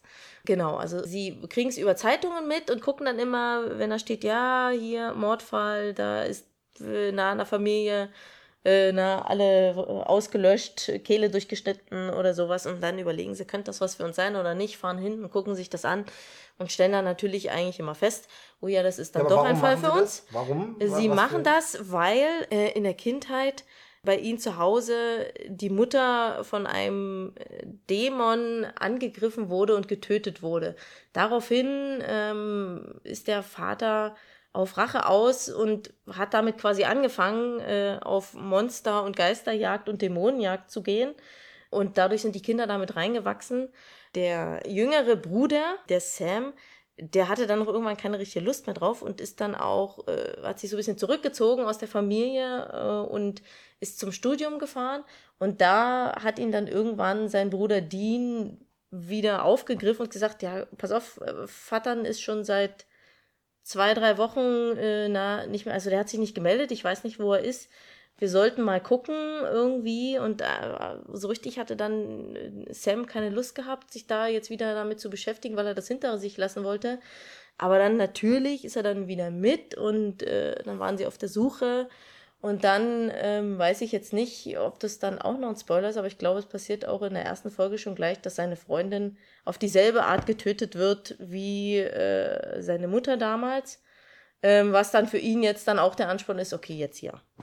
Jetzt mache ich mit und wir suchen diesen dämlichen Dämon und los geht's. Und dann ist es natürlich wieder so, Akte X-mäßig, Monster of the Week und so. Und genau, also es hat schon krasse Anleihen an Akte X. Bei Akte X ist es ähm, so, dass die Schwester verschwunden ist und er deshalb diese unheimlichen Fälle bearbeitet, weil er hofft, einer dieser Fälle gibt ihm Aufschluss über den Verbleib seiner Schwester. Mhm. Und hier ist es eben so, sie bearbeiten unheimliche Fälle, nur haben sie, arbeiten sie nicht bei einer Institution wie dem FBI, wo sie gleich so einen Aktenschrank voll Fälle haben, sondern sie müssen die suchen, fahren genau. dahin und, äh, und halten dann, sich quasi auch finanziell über Wasser durch Kreditbetrügereien. Genau. Und, und, es ist dann eben so, dass man diese, äh, diesen Klassiker, wie es dann eben so in den 2000ern üblich war, eine durchgehende Hintergrundhandlung mhm. und abgeschlossene Einzelfolgen hat. Nicht mehr die ganz abgeschlossenen Einzelfolgen wie beim A-Team, wo die durchgehende Folge wirklich nur alle 20 Folgen einmal kurz vorkam, ähm, sondern eben so komplett, das, man merkt, dass dieser Faden im Hintergrund läuft, aber eben trotzdem sind die Folgen mhm. abgeschlossen, dann kannst du auch mal eine verpassen.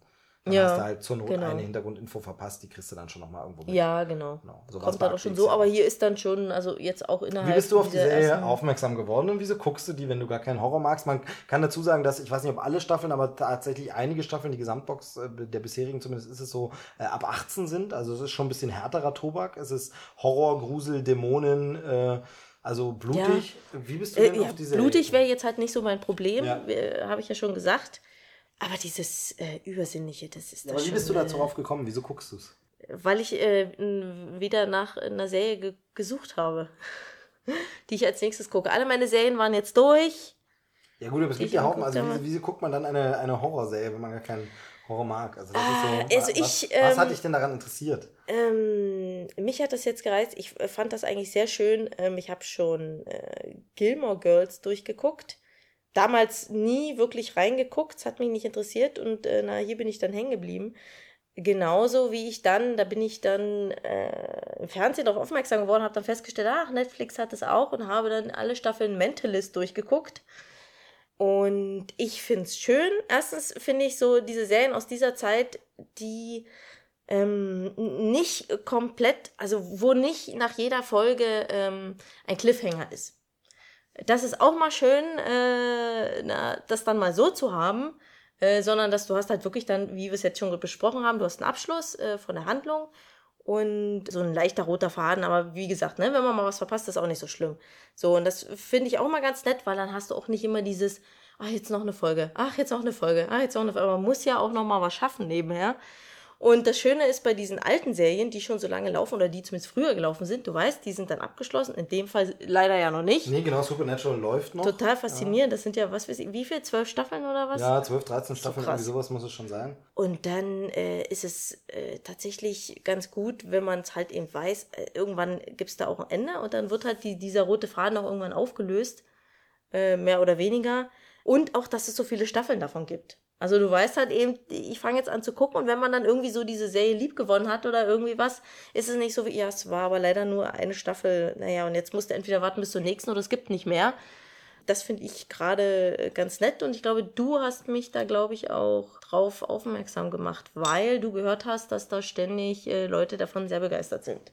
Genau, also ich habe sehr, sehr viel, sehr viel Gutes drüber gehört. Ich habe es tatsächlich noch nicht gesehen, also außer mal im Fernsehen reingeschalten, als es wirklich lief. Ich glaube, ich bin noch nicht mal im Fernsehen Musik dabei. Oder so. Und da habe ich es tatsächlich, nee, da habe ich zum Beispiel so Sachen gesehen wie, wie eine Folge, wo der Geist des einen Bruders dann äh, in einem Auto war und die Folge quasi eine Parodie auf äh, Knight Rider war und er mit seinem Auto gesprochen hat, weil es ist ja der andere Bruder mhm. und es dann so eine Parodie, also vielleicht war es auch falsch und ich habe es falsch mitbekommen, dass es gar nicht der Geist vom Bruder war, sondern irgendwas anderes, weil wie gesagt, ich habe die verfolgt die Serie nicht, aber so wie ich das erinnere beim Durchstellen und da war das so, wo ich dachte, es ist ja richtig witzig sogar, das ist ja ist ja nett mit so Parodie mhm. und Anspielung, ach nicht schlecht. Ich glaube, das musste, musste müsste man doch mal gucken, aber dann nie dazu gekommen und aber immer wieder ploppt das irgendwo im Internet auf, dass jemand sagt, ach das ist echt ganz cool, ach das ist ganz witzig, ach die beiden Brüder sind schon sind schon coole Typen und man sieht viele Memes davon, man sieht äh, T-Shirts dazu und der und und es hat so ein so ein, so ein Kult-Following und sieht immer so ein bisschen aus wie ein erwachseneres Buffy, was ja auch immer sehr gelobt wird, auch noch so ein, so ein äh, Schandfleck quasi in meinem Kenntnis ist, dass ich es nie geguckt habe, so richtig Buffy. Ähm, ein, zwei Folgen gesehen, damals nicht so für gut befunden und dann nie geguckt. Müsste man noch nachholen. Ich glaube, es mhm. ist aber heute schwieriger zu gucken, weil es nicht so mhm. gut gealtert ist. Und hier bei der Serie immer wieder Gutes gehört und deshalb, äh, glaube ich, auch immer mal wieder interessiert dran gewesen. Jetzt guckst du es, äh, kannst du mir dann erzählen, wie es war. Aber wie gesagt, ist ja noch nicht mal abgeschlossen und so. Aber, nee, aber du guckst jetzt weiter, auch wenn es so gruselig ist.